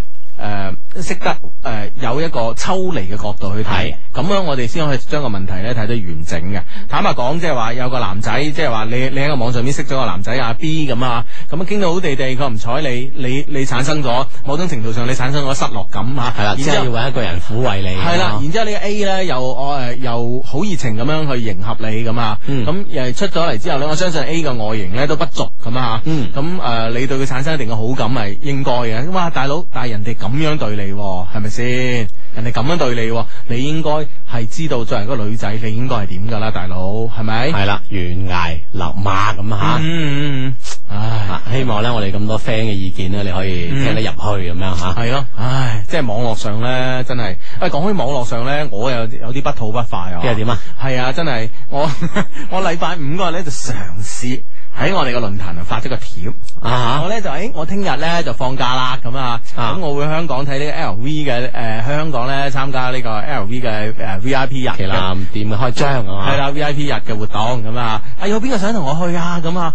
哇！ 成八九個字都冇人覆我， 八九個字嘅時間幾十分鐘，啊一個想覆我嘅人都你冇覺得你心理極限係係幾耐一個鐘啊？我覺得原原本我覺得咧十分鐘之後咧就係、一個半個係啦啊，即係至少喺我張帖入邊咧遊人如質啦，係咪先？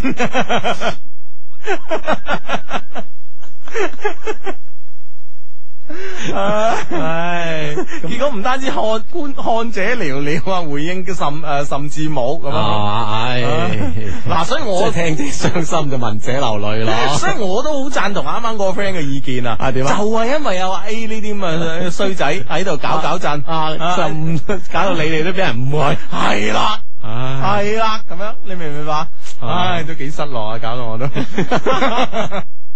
唉，你個人真係。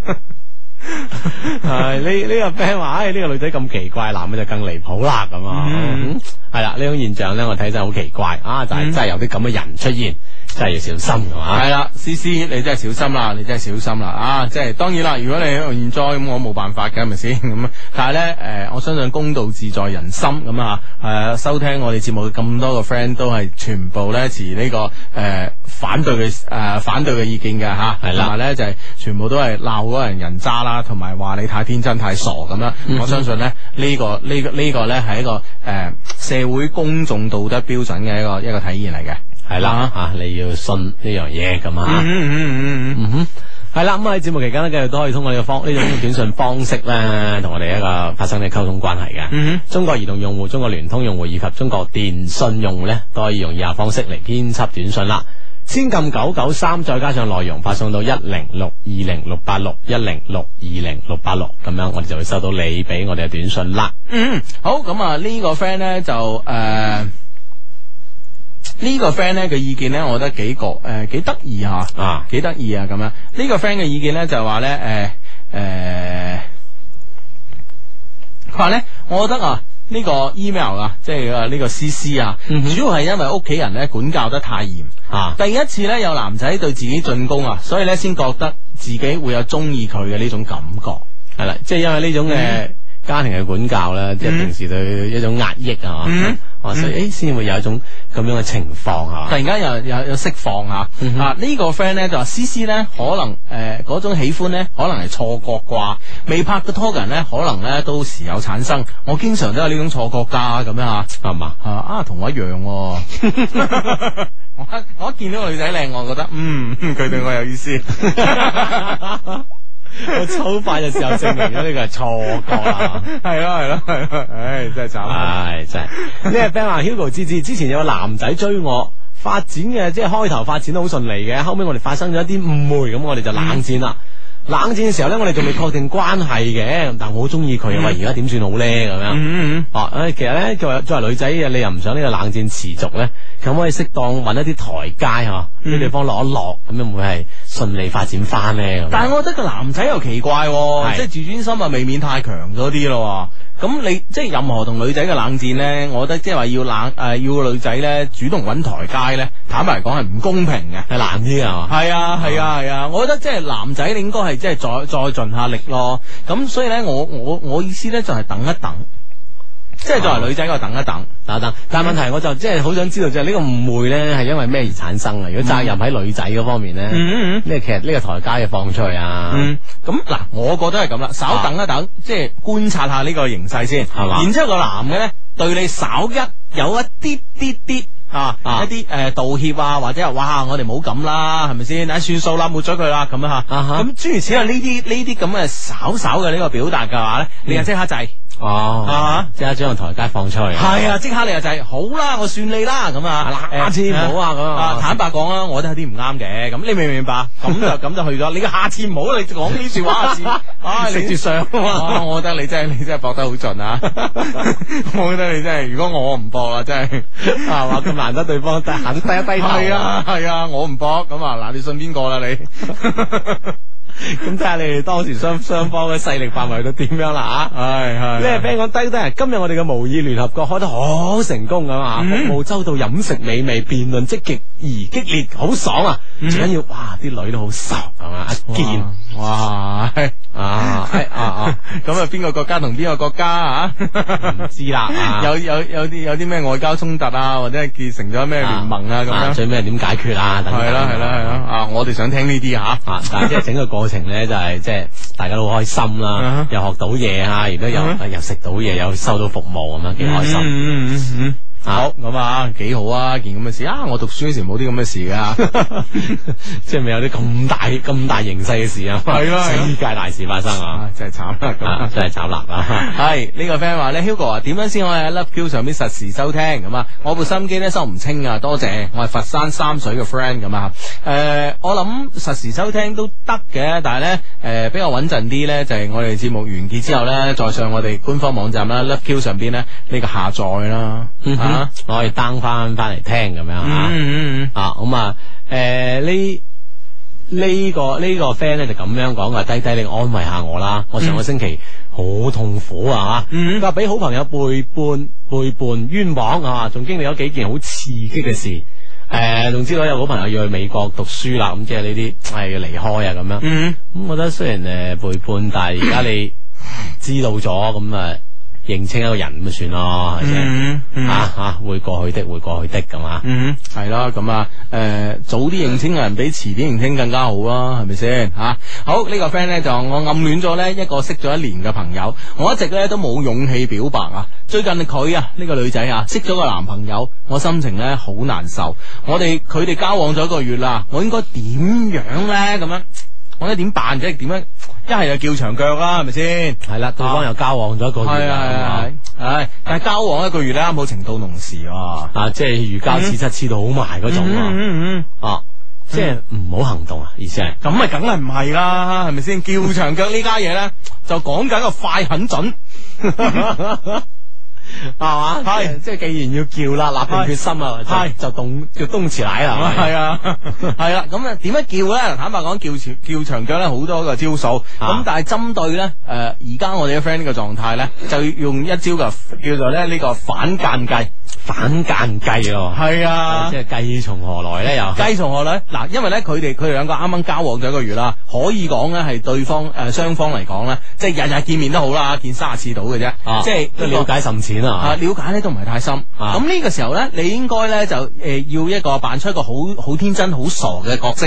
你明唔明白？啊你你扮演呢個角色咧，你就要诶、哎啊，你識個男朋友啊，啊我哋我哋啊，俾我見下咧，諸如此類啊，你明唔明白？嗯你明唔明白？啊，等我同你诶诶、呃等我同你啊把下關啊，睇下佢係咪好人啊，諸如此類。啊你咧不斷咧以呢種身份咧就入侵佢二人世界裏邊。啊，又幫眼又幫口啊，系啦系啦，咁我同你講咧，好正常地咧，呢、個男仔甚至乎可能女仔唔在場嘅時候咧，咁你你咧，應該對呢個男仔講一啲稍為唔客氣嘅说話。我哦點咧？啊，即係譬如話你係咪真係中意佢啊？我睇你覺得我我覺得你似玩喎咁、樣，哦諸如此類啊，你明唔明白？即係等個女仔唔喺度同個男仔講。咁、嗯啊當呢、個當呢、個誒、呃男朋友仔咧，當呢個男朋友咧就哇喺。有冇搞錯啊？你講啲咁嘅嘢，諸如此類咧，嗯喺喺、個女仔面前呻嘅時候咧，哦， 喺佢面前呻嘅時候咧，咁因為基於呢個女仔咧，對於呢個男朋友仔啊，啱啱啱啱識咗一個月度啦，係係嘛，啊咁所以咧唔唔係太了太了解嘅時候咧，佢應該係會幫你嘅，嗯佢應該覺得哎幫 friend 啊，係啦，佢應該覺得咧就佢而家呢個男朋友咧，哇咁小氣㗎，或者咧諗嘢咧咁極端㗎，甚至乎咧會覺得哇你你你屈我啲 friend 啊，你明唔明白？嗯哼，令佢兩個產生拗撬，輕輕有啲即係分歧啦，起碼先吓。係咁慢慢咁分歧咧，就一分就就越嚟越越開噶啦。系啊系啊，其實咧坦白講，即係話叫長腳呢啲嘢咧，我係唔係好贊成，但冇辦法喎，friend 嚟嘅喎，係咪係啊啦，先？就幫你，唔係幫親不幫你啊。我哋例牌都係咁噶啦，我哋幫 friend 係唔講道理嘅。 系啦，咁啊，既然要你立定心水，對方又如此之吸引，係嘛，咁嗯係為咗幫你啦，咁你不妨試下咯。係啊係啊係啊！你而家咧，如果你而家唔嗱嗱聲咧，呢、個诶涉足入佢哋關係之中吓，涉足入佢哋關係之中咧，我諗咧遲啲係更加麻煩。啊，即真係係佢雙方诶了係啊解深咗啊，咧了，解深咗，感情穩定咗啊，咁你你再用呢個反間計咧就難啦，要用第二條橋啦。嗯啊，係嗱 呢個 friend 話挖牆腳咧係我哋學建築嘅專長 啊， 唔會啩，冇咁衰嘅， 只不過即係情急之下教下 friend 啫， 真係唔係以呢個作為專業嘅，我哋我哋以誒幫人啊，係咯，我哋為愛情添磚加瓦嘅，係係嘛啊係。啊。 系啦，咁啊呢個 friend 咧，诶呢個 friend 應該係回應翻诶啱啱嗰封嘅 email 啊，嗯哼呢個 friend 話網絡咧網戀啊害人啊，我就係咁樣衰噶啦，咁樣。啊，嗯咁即係其他亦都係吃過虧啦吓，有嗯咗呢啲經驗教訓咁啊吓。嗯啊咁啊，诶呢個 friend 咧就話啊有個女仔以前好中意我，而家冇咯喎，但係佢見到我都主動同我打招呼，同佢好好傾。佢仲想話同我做兄妹添，佢想點啊？我想益佢噶嘛，係咪先咁嗯你係拒絕同我做兄妹嘅關係啊？繼續好好傾噶，就唔做兄妹咁樣係啊？係啱啱啱啱嗰封嘅呢個呢個诶。個 friend 啊，話呢個網戀害人啊，自己都係咁樣衰咗啊！另外咧，又又拎起另外一封嘅 email 吓，呢封 email 咧就係男仔喺啱啱嗱，我之前嗰封嘅 email 咧係女仔喺網上識咗嘅男仔，啊吓呢封 email 咧係男仔喺網上識嘅女仔，係咁啊，嗯睇下佢哋嘅故事係點樣樣嘅啊咧，係嘛？嗯呢封 email 係咁嘅，啲人相低你好啊！首先呢，祝音樂之聲咧越辦越好，祝你節目咧收聽率咧就好過新聞聯播咁啊！多謝你吓、嗯哼願望係好的。 系，我叫 Vincent 啊，今年二十一歲，係佛山嘅 friend。聽你節目咧年幾啦，雖然咧算唔上咧係老 friend，但絕對咧係忠實低迷啊。每當兩位喺度談論緊男女間感情嘅問題嘅時候咧，我都好僥幸地咧覺得自己係個幸福嘅人。我有一個好愛我，同埋我都好愛佢嘅女朋友，感情咧一直都好好，平時咧冇咩感情問題啊。而且咧佢仲係我嘅初戀，所以咧我覺得自己嘅感情路咧一直都好平坦，但係。一個突如其來嘅電話，佢出現咗，即將改變呢一切。誒啊，哇，係， 哇，係。出現咗一個新人係嘛？系佢呢個女仔係我舊年咧喺網遊裏邊識到個女仔，喺網喺遊戲裏邊咧，我哋一齊練級，一齊傾偈，無所不談，感情咧一直好好。後來咧更加喺遊戲裏邊咧以老公老婆相稱啊。當然我哋咧亦交換咗 Q 同埋互相視頻。喺交談中咧得知佢係四川人，叫做阿雪，今年十七歲，已經出嚟社會做嘢。由於咧女朋友啊，我女朋友係個網盲，加上咧我從來咧都唔相信網戀，呢、個咧令到我更加肆無忌憚咁樣繼續同呢個阿雪交往，做咗經常談心事嘅好朋友。我對佢好好，知道咧佢中意聽歌，就喺佢生日當日咧就送咗部 iPod 俾佢。哇！我哋個 friend 都非常人喎係啊，一出手就咁樣啦啊，唔知有冇人送 iPod 俾我嘅？ 哇！到下個禮拜收唔到就慘啦，對開咪講啊，大佬都收唔到，呢個係咁嘅真係。唉，真係 冇啊，講笑啊，講笑啊，真係咪千祈唔好送啊啦，千祈唔好送啦，有錢嘅捐去災區啊， 啊留翻自己用啊，有錢啦啊，留翻自己用，留翻自己用啊！啊，點都好啦，講笑啊，講笑啊，真係 開咪殺取禮物， 下個禮拜而不得咁啊，唉，真係冇面見人啊！ 喂，如果係咁咧，下禮拜幾大都話有人送啊，有人送， 個人暗啞底買部都制， 唉。講笑講笑 講笑 啊！系啦，咁啊，诶喺佢生日嗰日咧，送部 iPod 俾佢，佢收到之後咧，好開心啊，話好多謝我，而且咧最後講咗一句啊，我好喜歡你，你可唔可以以後都咁樣一直咁樣對我好啊？咁樣，當時咧我睇到之後咧呆咗下，發覺咧事情有啲不妙，嗯，诶、都幾理智吓。於是咧我就敷衍咁樣回咗一句，冇開玩笑啦，男仔對女仔好咧係應該噶嘛，咁樣吓。唉，即係都已經知道，诶、出事啦！啊，即係對方，哎，有咁嘅意思啦，啊嗯嗯，雖然咧我唔相信網戀啊，但係咧我知道咧唔能夠俾事情繼續發展落去啦。喺之後嘅日子裏邊咧，我刻意少上線，減少咗同佢嘅聯絡，因為咧我對佢嘅感覺咧真係唔係愛咯，我只係當佢係朋友，一個喺網上肯聽我講心事嘅好朋友而已。但係事與願違，就喺十七大開幕嘅前一日。 哇！即係你嘅工作同呢個都有關嘅話。系一個诶、呃一個前一日啊，工作嘅期間，我接到一個電話，來電顯示上邊呢係一個我並唔熟悉嘅號碼，號碼前三位呢係零二零，我諗呢可能係喺廣州讀書嘅 friend 打俾我噶啦吓，一一接電話。突如其來嘅事情發生啦！我諗我唔講，你哋兩位都應該知道電話裏邊係邊個啦。嗯冇錯，就係、阿雪。當時我呆咗一陣間啊，電話裏邊呢，佢話佢嚟廣東打工，想我接佢一下，因為咧呢次呢係佢第一次嚟廣東，而且呢聽日呢就要去東莞一個親戚屋企暫住。事情呢嚟得太突然啦，仲未反應過嚟啊，我就糊里糊塗咁樣應承咗。放低電話之後呢，我當時覺得自己好彷徨，我知道啊，佢嚟廣東嘅目的呢就係嚟揾我，但呢一切呢都太突然啦。講真，我當時咧真係想去逃避，我好後悔當初喺網絡虛擬嘅世界裏邊呢嘅令佢產生嘅誤解，後悔呢以前所對佢做嘅一切，呢啲都係因為我而家已經有一個我好愛嘅女朋友。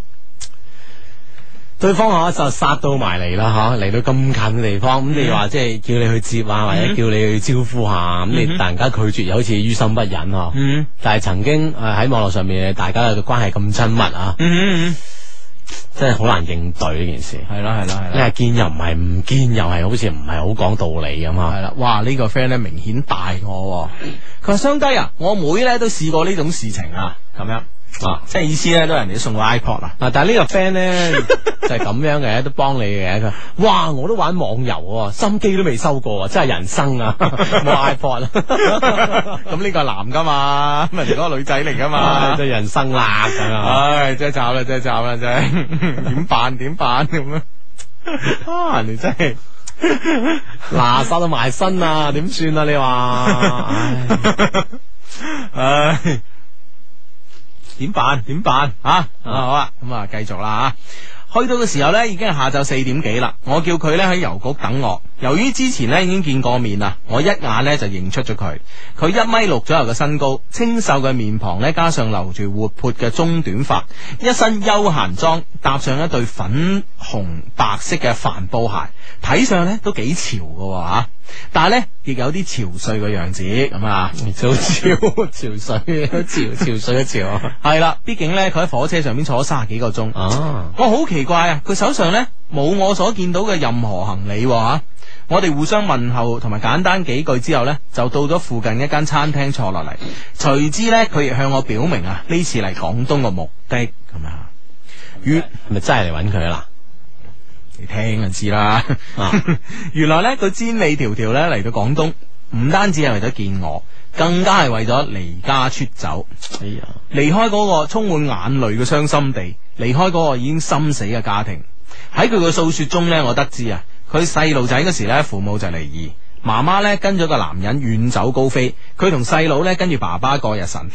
幾年前呢，佢爸爸揾嚟嘅後母，之後呢，日子呢，一切都改變咗。父親好偏心，咩呢？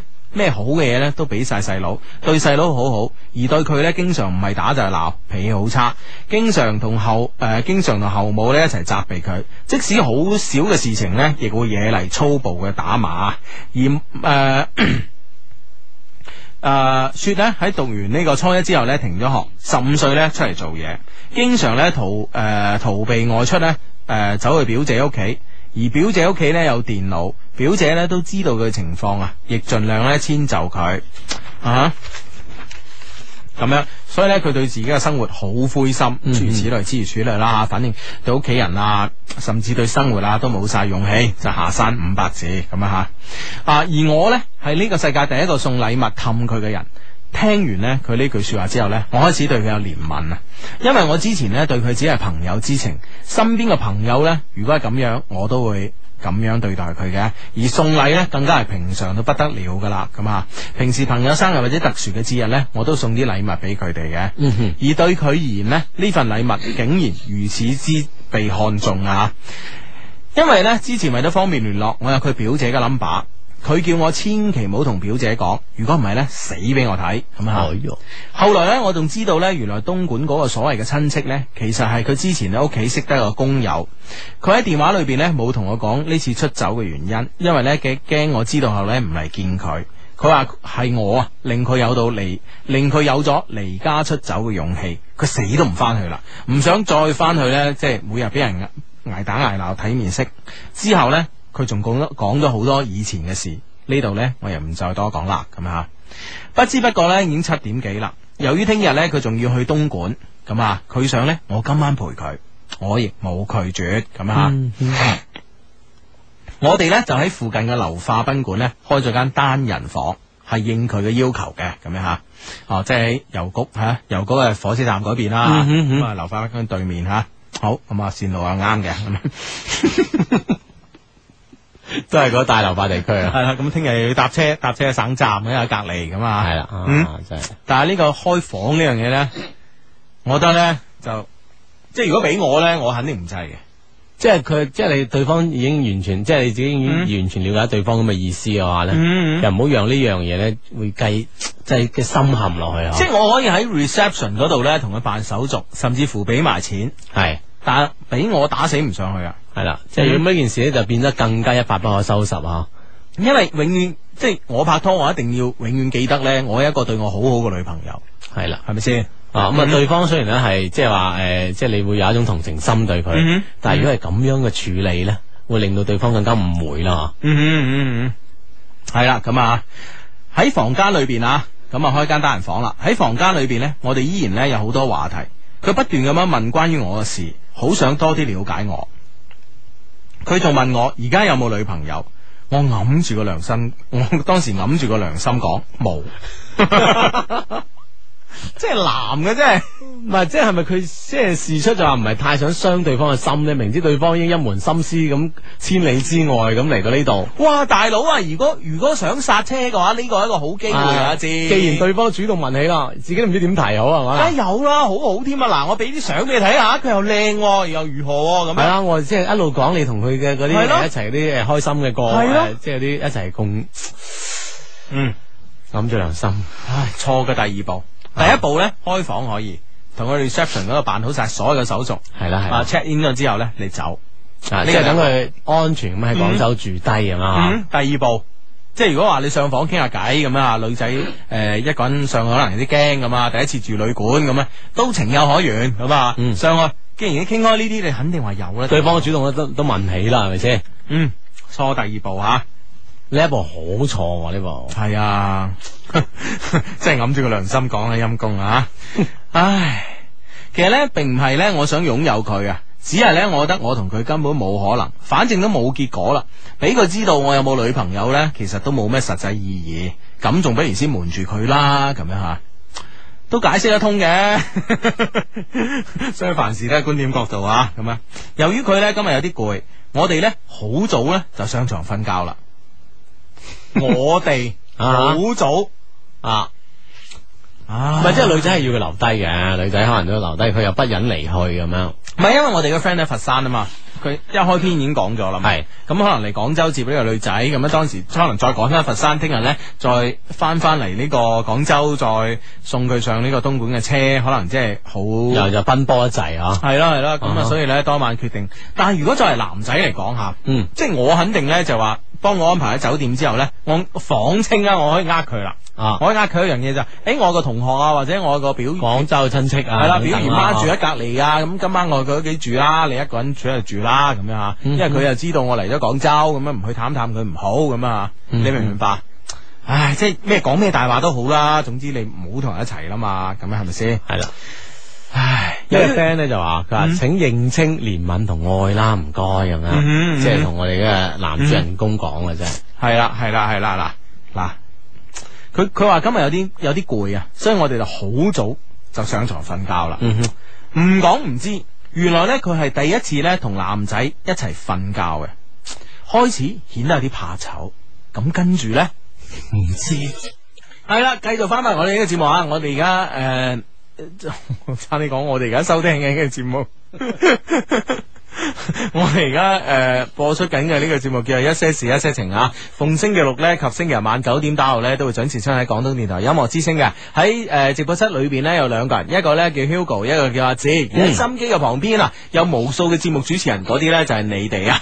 係啦，咁啊，當然喺節目期間咧，我哋可以有有不斷嘅好多嘅互動關係啦。咁啊，呢個節目咧，全靠我哋好多 friend 嗯咧，就即係呢個身邊旁邊嘅主持咧撐住起身嘅啫，咁啊。 嗯嗯咁啊，啱先呢亦都係讀緊我哋嘅 friend 發俾我哋嘅 email 啊，咁嗯呢個哇呢個男仔喺兩難之間唔知點處理吓，系啦係啦係啦，你都好頂人咧。 係啦係啦，一到呢時候你就頂人嘅真係，啊 唉都唔知你啲係諗咩嘅。我諗咩啊？你你覺得唔頂人啊？我覺得 都即係你明唔明？我係讀 email 嘅字，係哦我代入啊，我頂人係正常嘅，你明唔明我啊？聽嘅更 加頂人啦，係嘛？因為我演繹得好，係嘛係嘛 當係啦，唉，真係咁嘅係冇錯啦。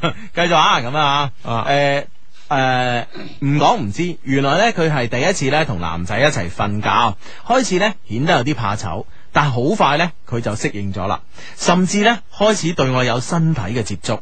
雖然係咁，我呢仲係好理智咁樣同佢保持距離，因為我清楚咁知道，一旦呢佔有咗佢，佢呢便會一世咁樣纏住我，而我呢可以做嘅呢，只後只係呢能夠盡量幫佢。不過講真啊，我當時真係好想咩㗎。你， 呢個 friend 短信咁樣講，喺呢個你頭先咪叫佢剎車嘅，係喺呢個時候佢梗係想加油啦， 佢邊有心剎車啊 咁？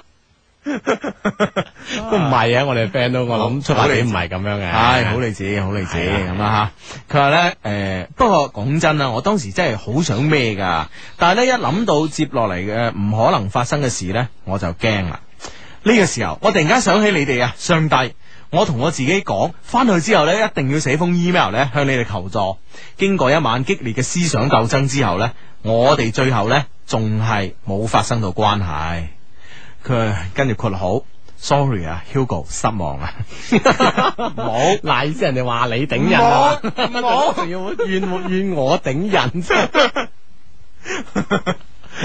冇冇冇，唉，你終於咪正如我哋所望，係冇發生呢個關唉係，放下一嚿心頭係啊，大石，係幾驚啊！你咪講，啊，如果你都發生關係，即係即係係嘛咁，我又走去幾 iPod 噶啦， 講笑講笑講笑，即係咪真係以後嘅關係就更加糾纏不清啦，係咪啦？即係都唔知點幫你啊，到時嗯係啊嗯，第二日咧早餐過後，我咧就送佢去省汽車客運站，途中咧佢全程挽住我嘅手。 我諗啊，大概係即將要分開嘅緣故啦。我呢，亦不由自主咁樣去拖住佢嘅手。喺後室候車室裏邊，佢竟然呢，趁冇人注意嘅時候呢，哦，佢趁誒、呃我唔注意嘅時候呢，錫咗我一啖。我當時呢，有啲意想不到啊，冇諗清楚事情嘅後果，就回咗佢一個。成晚嘅你話你係咪先啊？唉，真係千年修行一招 喪，就回咗一個有嚟冇 往，非禮呀！唉，真係慘啊，真係慘！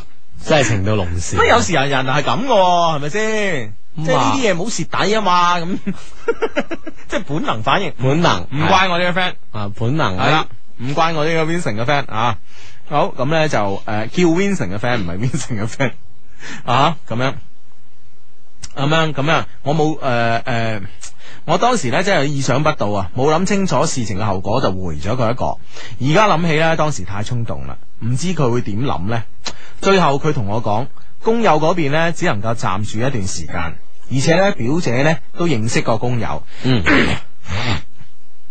所以啊，希望遲啲呢，想過嚟同我一齊住，話趁住呢段時間呢，你诶、呃你啊，即係指男主角啦，嗯你你咧可以準備下咁樣吓， 因為即係有晒安排噶。 我再住一輪啦，呢排你安排啊安排啲地方，啊準備下，我搬嚟 啦，咁樣啊，嗯嗯唉，嗯嗯，咁樣吓，即係啊，即係幾幾有 plan 喎呢個女仔吓，即係佢都唔係咁太輕易咁離家出走，佢知道佢有落落腳點啊，嗯嗯嗯。係啦，呢個呢，亦係我最唔願意聽到嘅说話。但係呢，我真係唔知道應該點樣拒絕佢咯。上帝，你教下我啦！送上佢呃送咗佢上誒、呃管城嘅汽車之後呢，我自己亦翻咗佛山。喺車上呢，我諗咗好耐。我曾經呢，想同女朋友坦白，但係呢，我清楚咁知道女友嘅為人啊，佢係絕對唔允許呢，我同佢之間會有第三者嘅出現嘅。 任何女仔都唔會啦，係咪先？係啦 啊，如果啊，我係好清楚女友嘅為人啊，佢係有機會接受我同佢之間有第三者啊，咁就奇怪啦，真係。嗯。讀高中嘅時候啊，就曾經咧诶睇到我啊，我女朋友睇到我咧同一個女仔搞曖昧關係，就搞到爭啲分手咁樣吓。唉，真係跟唔知道跟住嚟應該點做啦。啊，我唔求啊，雙低可以將呢封 mail 讀出嚟，但求呢兩位教下我之後應該點做咁樣吓。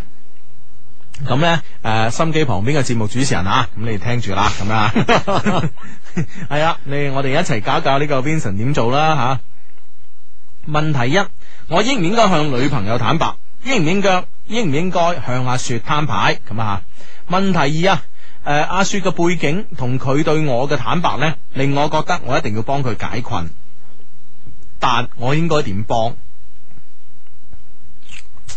诶、跟住第三樣嘢，P.S. 啦吓。嗯哼如果呢封 email 咧冇被你哋讀出嚟呢，我只好打算呢，诶、先利用人際關係啊，將呢個阿雪呢安排到一個我喺廣州嘅朋友嘅廠裏邊包诶、呃做嘢，包食宿嘅咁樣，即係已經可以安排到佢嘅咁樣。啊哈。嗯哼嗯哼，啊哈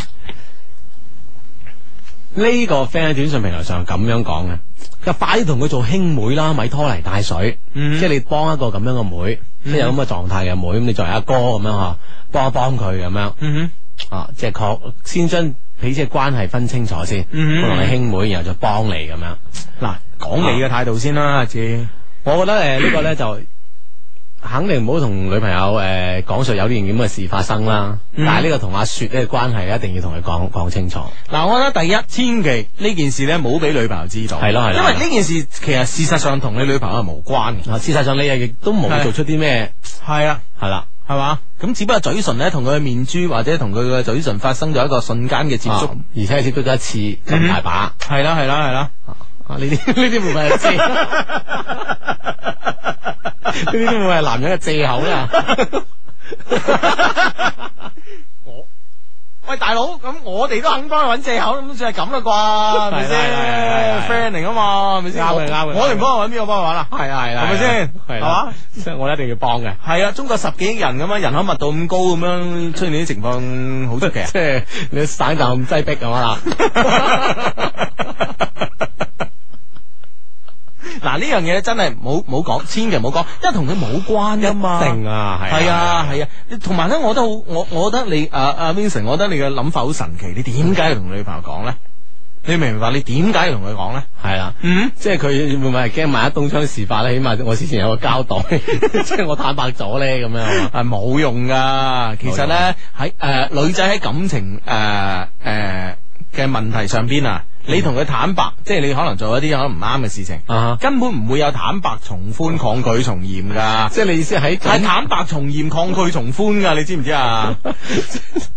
即係你意思喺感情呢方面咧，根本冇投案自首呢一冇說，噶，冇噶，冇噶，投案自首就諗住 都叫自投羅網啦。係啊係啊。系啊，冇啊，吓， 哦，即系无论点啊，真系唔好讲。系啊，系啊，系啊，诶，我睇到咧，我哋嘅短信上面好多 friend 咧想害你啊，Vincent。呢個 friend 話你應該坦白啊，同你女朋友一齊諗辦法，咁啊真係死啦。係啦咁啊你自己諗多個辦法啦，你 你唔單止要諗下雪，仲要諗埋女朋友，千祈唔好，千祈唔好，千祈唔好制。你自己谂办法点样行我去 算啦。哎呀，真系。 唉，嗱呢呢个 friend 啊嘅嘅意見比較正路啊，梗係唔坦白啦。诶、嗯即係同女朋友講清楚係冇可能，呢件事點講越講越唔清啊。係啊，係啦係啦係啊，係啊，係啊。係啦。同埋我中意呢個朋友嘅短信啊！呢、個朋友話 Vincent 咧，點知個網友講真定講假咧？係係啦咪先？即係我作一個悲慘身世出嚟誒博同情啊嘛，係咪先？吓、咁你當然啦，即係我哋嘅炎黃子孫係嘛，男仔咁樣個個都好人噶啦，我哋中國人好人到不得了係嘛？嗯哼咁、你你肯定會咩噶啦？你肯定話哎呀幫得就幫啦，咁你明唔明啊？你由憐生愛啊嘛，可能對方就捉住咗男仔呢個心態咧。雖然話十七歲咁啊，即係可能未必嘅誒、呃心機咁重啊，係打得好難包噶嘛呢啲嘢係咪嗯先？啊，有啲人係天賦異稟係嘛？ 與生俱來 啊，係心機重啊。系咯系咯系咯系咯，咁所以咧，我覺得即係話诶呢個朋友嘅呢、個朋友嘅提醒，我覺得诶几、重要啊，係啦幾，嗯重要但係呢個 friend 咧就廣州 friend 啊，佢就肯定我相信係女仔，啊佢話絕對係借口你兩個壞人。 喂，嗱嗱嗱，俾就你你嘅 friend 咁情況，你係咪咁樣幫佢先？係咪先？大家 friend 嚟噶嘛？你諗唔諗咁嘅借口幫佢先？係咪啊？啊？即係如果我哋咁都唔幫，就係 friend 嚟噶，係咪？自己唔好意思講啦。係啊，嗯啊嗯真係嗯咁嗱，即係其實呢樣嘢咧，其實我哋都幾有共識咧，就話咧，嗯就絕對唔應該向女朋友坦白啦哼。嗯哼，好，咁啊第二個啦，咁應唔應該向阿雪攤牌咧？我真係要喎，如果唔係真係對方越逼越埋，嗯而家越陷越深喎。對方都話你準備下，我搬嚟你度住啦。咁即係咁樣嘅嘢已經開咗口啦。嗯當然事源係因為佢嗰晚又兩個又瞓埋一齊啦。嗯誒，朝早臨別嗰陣又有啲咁嘅吻別啦嚇。嗯咁可能對方咁講又不為過，但係呢個時候呢個呢個界線一定要畫得好清先得嘛。哼，啊嗱，我咧就覺得咧攤牌方式有幾種。嗯，但系你既然講咗你女你冇女朋友啦，啊你而家唔可以話，哎呀，我已經有女朋友啊，sorry 啊，即係咁樣再講翻咧。用呢個藉口咧死硬嘅，啊嗯哼，哈，因為坦白嚟講，以我啊。以我對呢、個诶诶诶女仔嘅認識嚟講啊啊，如果我可以诶、呃即係立定呢、個呢、個呢、個決心，千里迢迢嚟講嚟呢個廣東揾你，係咪先？哦，咁真係排除萬難啊，點都同你一齊㗎啦。係啦，咁如果啊真係啦，如果有咩阻住佢嘅嘢，佢一定會排除嘅，係，啊，包括你女朋友在內。嗯哼。啊，咁所以咧，我覺得咧，你再而家再講你有女朋友咧，呢句说話咧係幾咁蒼白，而且幾咁證明你嘅懦弱同無能啊！所以呢啲说話咧唔好講。啊，而且咧，無論點樣好，佢係起唔到作用，關鍵係係嘛？嗯嗯嗯啊，呢個肯定唔好講噶啦。嗯啊嗯。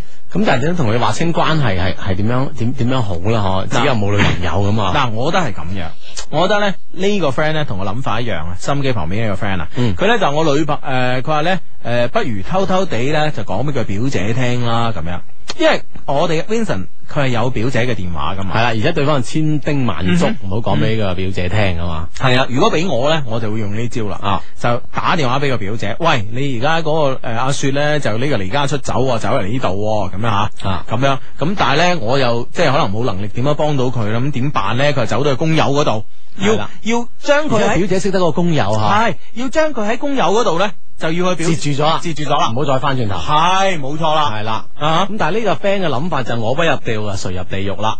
佢話我度咧就有地方住嘅，使乜考慮下嚟我度咧？ 啊真係幫朋友啊，真係 呢啲真系 friend 嚟嘅，你咪。真係咁使唔使將呢個 Vincent 嘅 email 轉俾你，你兩個傾下咧？你把心啊，話幫佢啊我 話，真係諗唔到，真係所以我哋做咗咁耐咧，所以只能做節目助理嘅，呢 啲真係真正嘅節目主持真係咁緊要，我覺得。真係，我不入地獄，誰入 地 獄？我度有地方住，使唔使考慮下嚟我度？ 唉，真係你啊！真係社會，我啲社會幾多熱心人啊呢個風氣真係好啊，係真 係唉咁樣啦。變身放低心頭大石，根本就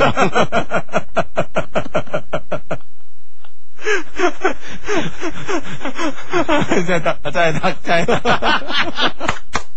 我点都谂到呢条桥。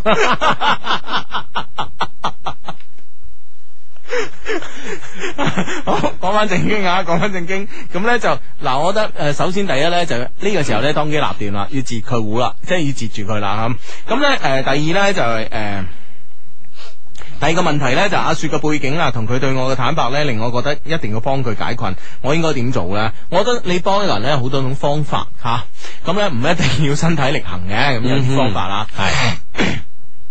我覺得你應該知，你應該令佢令佢知道啊，誒、佢需要啲乜嘢，同埋佢想要啲乜嘢。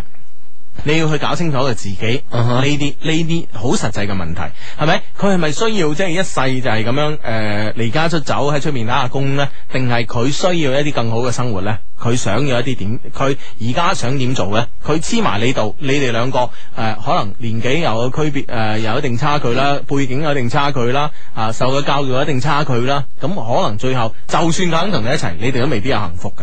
咁我所以呢，我希望呢，如果你想幫佢嘅話呢，你一定要幫佢搞清楚佢嘅人生目標同埋目前佢而家點做， 嗯哼。你明唔明白？咁你先係真正嘅幫佢，而唔係俾錢，大佬係咪先？哦，或者話安排佢一份工咁樣 啊嗬，第三樣嘢，千祈千祈唔好安排呢，佢你個 friend 間廠度做，呢下就真係好大死晒件事啊，係啦，死晒我同你講，嗯，嗯以後即係連抽大楞咁咩都出晒嚟，啲所有係啊事情都發生晒，系啊，系啊，系啊，啊，因為一個同你咁好嘅朋友，可以幫你安排一個人去去嗰度做嘢係嘅朋友呢，其實呢，同你關係好密切嘅，同你關係好密切呢，亦即係話佢有好大機會呢，同你女朋友關係呢，都會有一定嘅有一定嘅熟絡啦系嚇。啦，有一定嘅密切嘅程度啊，或者有機會變得好密切咁啊。呢樣係第一，第二樣嘢咧就話。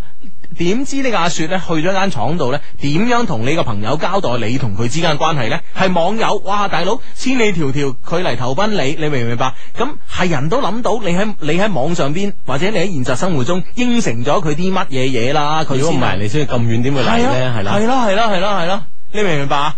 所以呢樣嘢啊，一定要諗清楚，千即係俾我嚟計呢，我千祈唔好將所有嘅影響力呢減少到最細。即係將所有嘅後患咧全部斷開佢，嗯係係即係呢啲真係呢個係一係一個定時炸彈，你埋喺嗰度，嗯真係話爆就爆咁樣，嗯你又何必咁做咧？係啊係啊，嗱呢個 friend 都好誒誒都好贊同我哋意見啊！我諗佢同我哋諗法一樣啊！佢話絕對呢冇安排佢啊去你廣州朋友嗰度做嘢添啊，咁樣嚇。係啦，即係否則真係後患無窮，係嘛？嗯嗯嗯啊！呢呢呢個呢、個 friend 咧就咁樣講，佢話咧就千祈唔好同女朋友坦白，過咗去就算啦。嗯但阿雪嗰邊咧就一定要講清楚，唔可以搞呢啲咁嘅曖昧。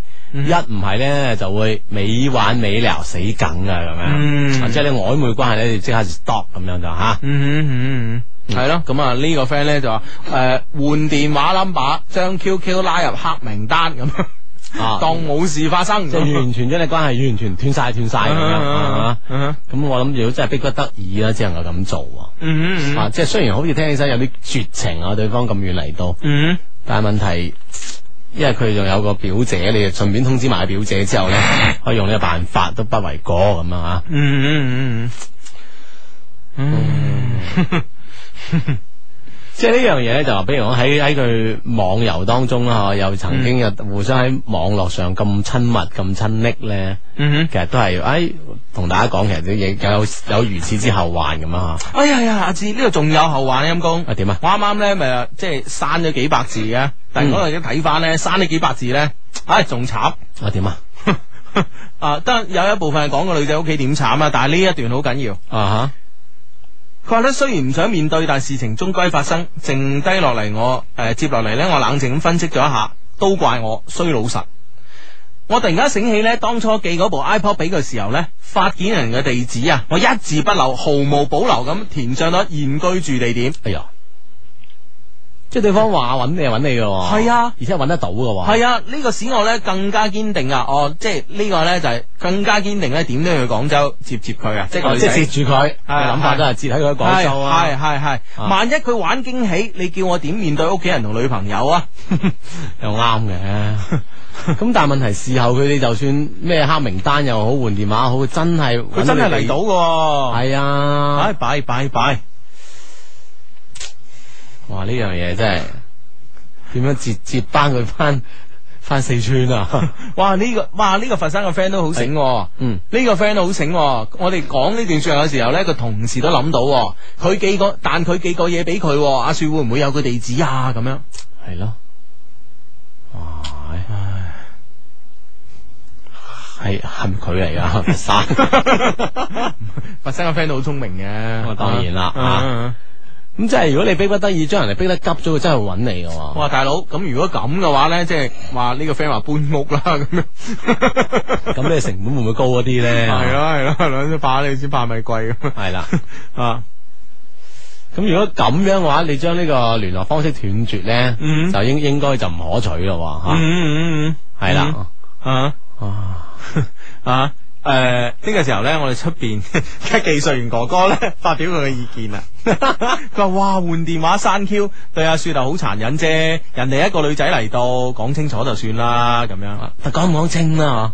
但係驚講唔清噶嘛， 點 講先點講先清咧？咁樣，啊嗱，你你你你你再你再發表你意見，哇！快啲快啲快你啲你你咁叻，嗱，你講清俾我聽啦， 嗱。啊！系咯。哇！我我惊啊！你你如果而家同阿雪講啊，即係诶、呃喂，我我上次呃你嘅，因為你咁講啊，問我有冇女朋友，我諗即係同你冇乜關係啦，咁樣，啊所以我答咗嗯冇咁樣。但係事實上咧，我有一個好好嘅女朋友。你話呢個阿雪會唔會發癲啊？走去，真係會啊！即係一半一半噶，啊一半一半噶。哇！嗱，你呢個 friend 咁幫法咧，嗯真係異曲同工啊！佢以前唔係幫女幫男，嗯，佢係索性搬屋啦，我佛山有有地方啊咁樣。 真係将个男嘅 收翻嚟先避 一避，即系有笪地方俾你避下嘅。怕咗呢個女 嘅。哇！真系我哋啲 friend，你话真系几紧要啊！你嗱话嗱，心诶心機旁邊咧都有啲 friend 咧係唔負責任嘅。呢嚇個 friend 呢個诶短信咧係老兄你死定啦，我哋幫唔到，幫你唔 到。你杰基顾杰基啊嘛， 嗱呢啲呢啲態度就唔啱啦，呢啲態度就唔啱啦。 呢個 friend 啊，而家嘅時候唯有揾佢表姐啊，但係我就驚佢表姐喺四川咁遠啦，嗯即係鞭長莫及啊！你阻我唔到佢行動，同埋我最驚一樣咩嘢咧？我最驚一樣嘢咧，就係佢表姐講到俾佢俾佢爸爸媽媽聽。啊哈佢爸爸媽媽嗱，如果照阿雪咁嘅形容，照阿雪嘅描述都係真嘅話咧，佢爸爸媽媽咧就即係並非善類嚟嘅。一落埋嚟揾啊！落埋嚟就話你呃呃咗個女嚟廣州，你咩意思？係啦，你就要負責任，係啊，咁你又仲弊我同你負責講埋我哋呢家人。係啊，咁你又仲弊，啊，會唔會越越分析就越 越咩咧吓？搞到變成今晚俾佢瞓得着啊！呢個 friend 話天啊天黑天黑噶啦，唔係佢話你黑啦，快啲將佢講，快啲同佢講清楚啦啊，即係要認認咗呢件事咁嗯樣。即係大佬，仲有一樣嘢，如果真 係真係呢邊同屋企人講。 呢邊同屋企人講話，即係你有個女仔咁樣咁樣咧，係即係你兩個又共處一室瞓咗一晚，嗯，你話真係你想女朋友，唔信啊，你想係咯，都難。系呢、個个 friend 話殺人滅口啊，菜 黐線啊，千祈唔好啊！呢個 friend 話只可自取不可力敵 咁樣，啱嘅。講，但係同我知啊冇講一樣。喂，你話有冇計啊？可以親自將佢送翻四川啦，嗱，即係氹佢又好咩都好。嗱，你送翻嚟又自己再翻嚟，咁對方唔會話嗰種嗰種恒心咁勁，我就嚟過揾你咁 樣，送咗佢翻去，即係有冇計咁樣阿啦？志，你有冇計咧？送咗翻四川啊，千里迢迢，男女共處一 身，哇，個女仔會更加覺得你好啊，更加黐埋你度啊即係我我即係我諗住搏佢，就唔會再 千里迢迢再嚟多次咯。嗱。 我覺得一定會啊。啊，系啊，啊呢、個問題而家變咗房地產問題 喎。呢個 friend 話：，诶、唔係個個都話啲樓貴咩？乜點解個個都咁多屋嘅？我 哋心機旁邊 啲 friend 冇計啊，有時幫人啊，你自己瞓天橋底讓間屋出嚟，你吹啊！ 有人幫個女嘅，有人幫個男嘅，呢件事已經解決晒啦嘛。啊 好啊，怎定啊？啊，出边又唔發表意見嘅，坐翻低 啊！ 真係 friend 多真係冇計啊！有時候 啲嘢，呢個佛山 friend 繼續佛山話，佛山就好照自己啲兄弟啊。佢話咁啊，介紹個男朋友俾佢。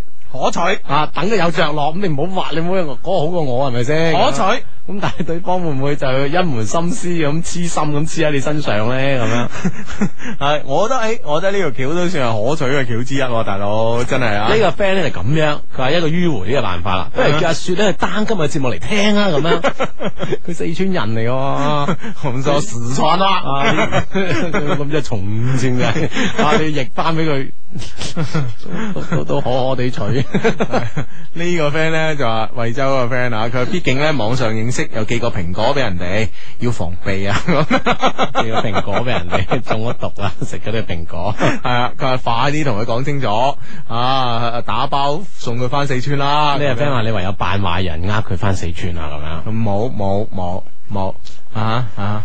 嗯，哎呀，唔係而家咧，我覺得嗱，當然啦，我哋嘅擔心咧係即係好全面嘅，咁啊就當然驚佢手揸住阿 Vincent 嘅地址，即係殺過人呢個佛山啦，係咁啊，咁但係咧誒。呃另外，另外，其實咧，從呢一個樂觀嘅角度嚟講咧，佢又唔一定留低嘅地址嘅，係啦好即係我嗱，我唔知人哋啦，反正咧，我收到啲即係包裹啊我我每日快件啊係咯，我每日都可能會收到快件咧，我通常同埋快件嗰度咧，佢因為佢複寫紙啊好。蒙好蒙，好蒙啊！睇睇對方地地址唔一定睇得清嘅，除非你當時好驚人睇唔清，好大力咁寫落去啦，咁啊哦呢個唔包啦。第二咧，通常咧我都會劈咗個信封嘅，嗯或者係啲包裹嘅咁樣吓。啊。嗯嗯呢個 friend 就咁樣講，咁所以咧，可能呢個擔心咧嗯，希望係多餘㗎啦吓。嗯呢個 friend 話可以揾個低姿態俾佢哋。嗯整衰自己嘅形象，搞到自己好似佢爹哋媽咪咁，利用佢嘅心理陰影嚇佢咁樣。嗯嗯哦， 呢個啊呢呢個呢個真係壞人啊！呢 個。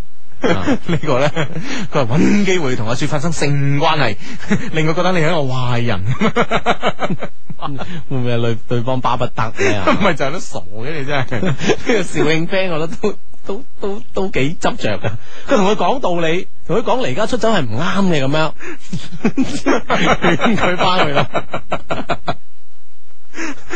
呢個 friend 咧就話一於帶佢翻四川旅遊，然後玩人口失蹤，做個女方啦，咁啊即係咁啊唔啱，即係自己失蹤咗啦，咁樣係係啊呢個扮惡人呃嚇佢翻去咁 樣，啊，其實咧嗱，坦白講啦，呢件事咧，诶、雖然咧係一件幾困擾 Vincent 嘅事，嗯但係咧我哋又冇必要咧將呢件事咧睇成一個太天大嘅事，因為咧，畢竟咧 Vincent 嘅出發點係好嘅，係啊，但係咧只不過咧就話，而家最大嘅問題係女朋友知道呢件事之後咧，可能會產生一個好非常非常負面嘅影響，有大嘅誤會咁啊，好大嘅誤會咁啊！咁坦白講呢，如果而家如果而家吓，诶、你唔係同你女朋友住嘅，咁我相信呢，诶、佢就算知道你嘅地址呢，都來你唔可咁啊嗯！哼我覺得呢，诶、呢、個時候呢，我哋要發揮我哋中國人嘅優良傳統啦。我哋中國人有咩優良傳統呢？就嗯啊我諗講一年都講唔晒啊！但係呢，其中一樣好重要呢，就係我哋家庭之間嘅呢種關係。家庭嘅觀念好重啊。嗯嗯嗯嗯，系啦，嗯即系利用自己嘅家長啊啦，嗯嗯嗯誒出面啦，係如果萬一佢揾到上門嘅話，即係唔一定係家長出面啊！即係首先咧，你而家如果搞到咁麻煩嘅話咧，我覺得應該咧就係要你哋一個誒。呃即係最基本啊，最正路嘅橋啦吓，嗯就係令你父母咧、屋企人咧知道有一件咁嘅事嘅發生。當然你父母咧會埋怨你，就就但係咧就如我哋啊，可能都會埋怨你。哎呀，點解你咁每一步咁做啊係啦，每一步都可能行錯咗少少咁啊。但係咧，作為作為真正嘅愛你嘅人咧，我相信咧佢哋最後會係俾支持你嘅。啊，企喺你嗰邊幫你去解決呢個問題吓，嗯嗯嗯，嗯，呢個此其一，此其二咧就話诶。呃如果佢表姐嗰邊呢，就真係唔接佢翻去吓，佢、嗯表姐嗰邊唔接佢翻去，咁我覺得呢，你都有必要呢，因為始終人哋過嚟廣東，人哋點解唔去浙江啊？係咪先？點解唔去唔去誒湖南啊？係咪？點解一定要嚟廣東？都係因為你有你嘅存在啊嘛，所以你應該係有有啲責任嘅對佢嚟講嗯啊，對佢嚟講有啲責任。咁呢個責任呢，就首先你要同佢講清楚，你同佢係冇可能嘅。咁至於係點樣冇可能係另後後話。另外呢，你咪有個廠有個朋友開廠嘅，嗯我哋都話咗去嗰間做呢就唔好，但係呢，唔知道你嗰個朋友仲有有冇其他嘅朋友啊？天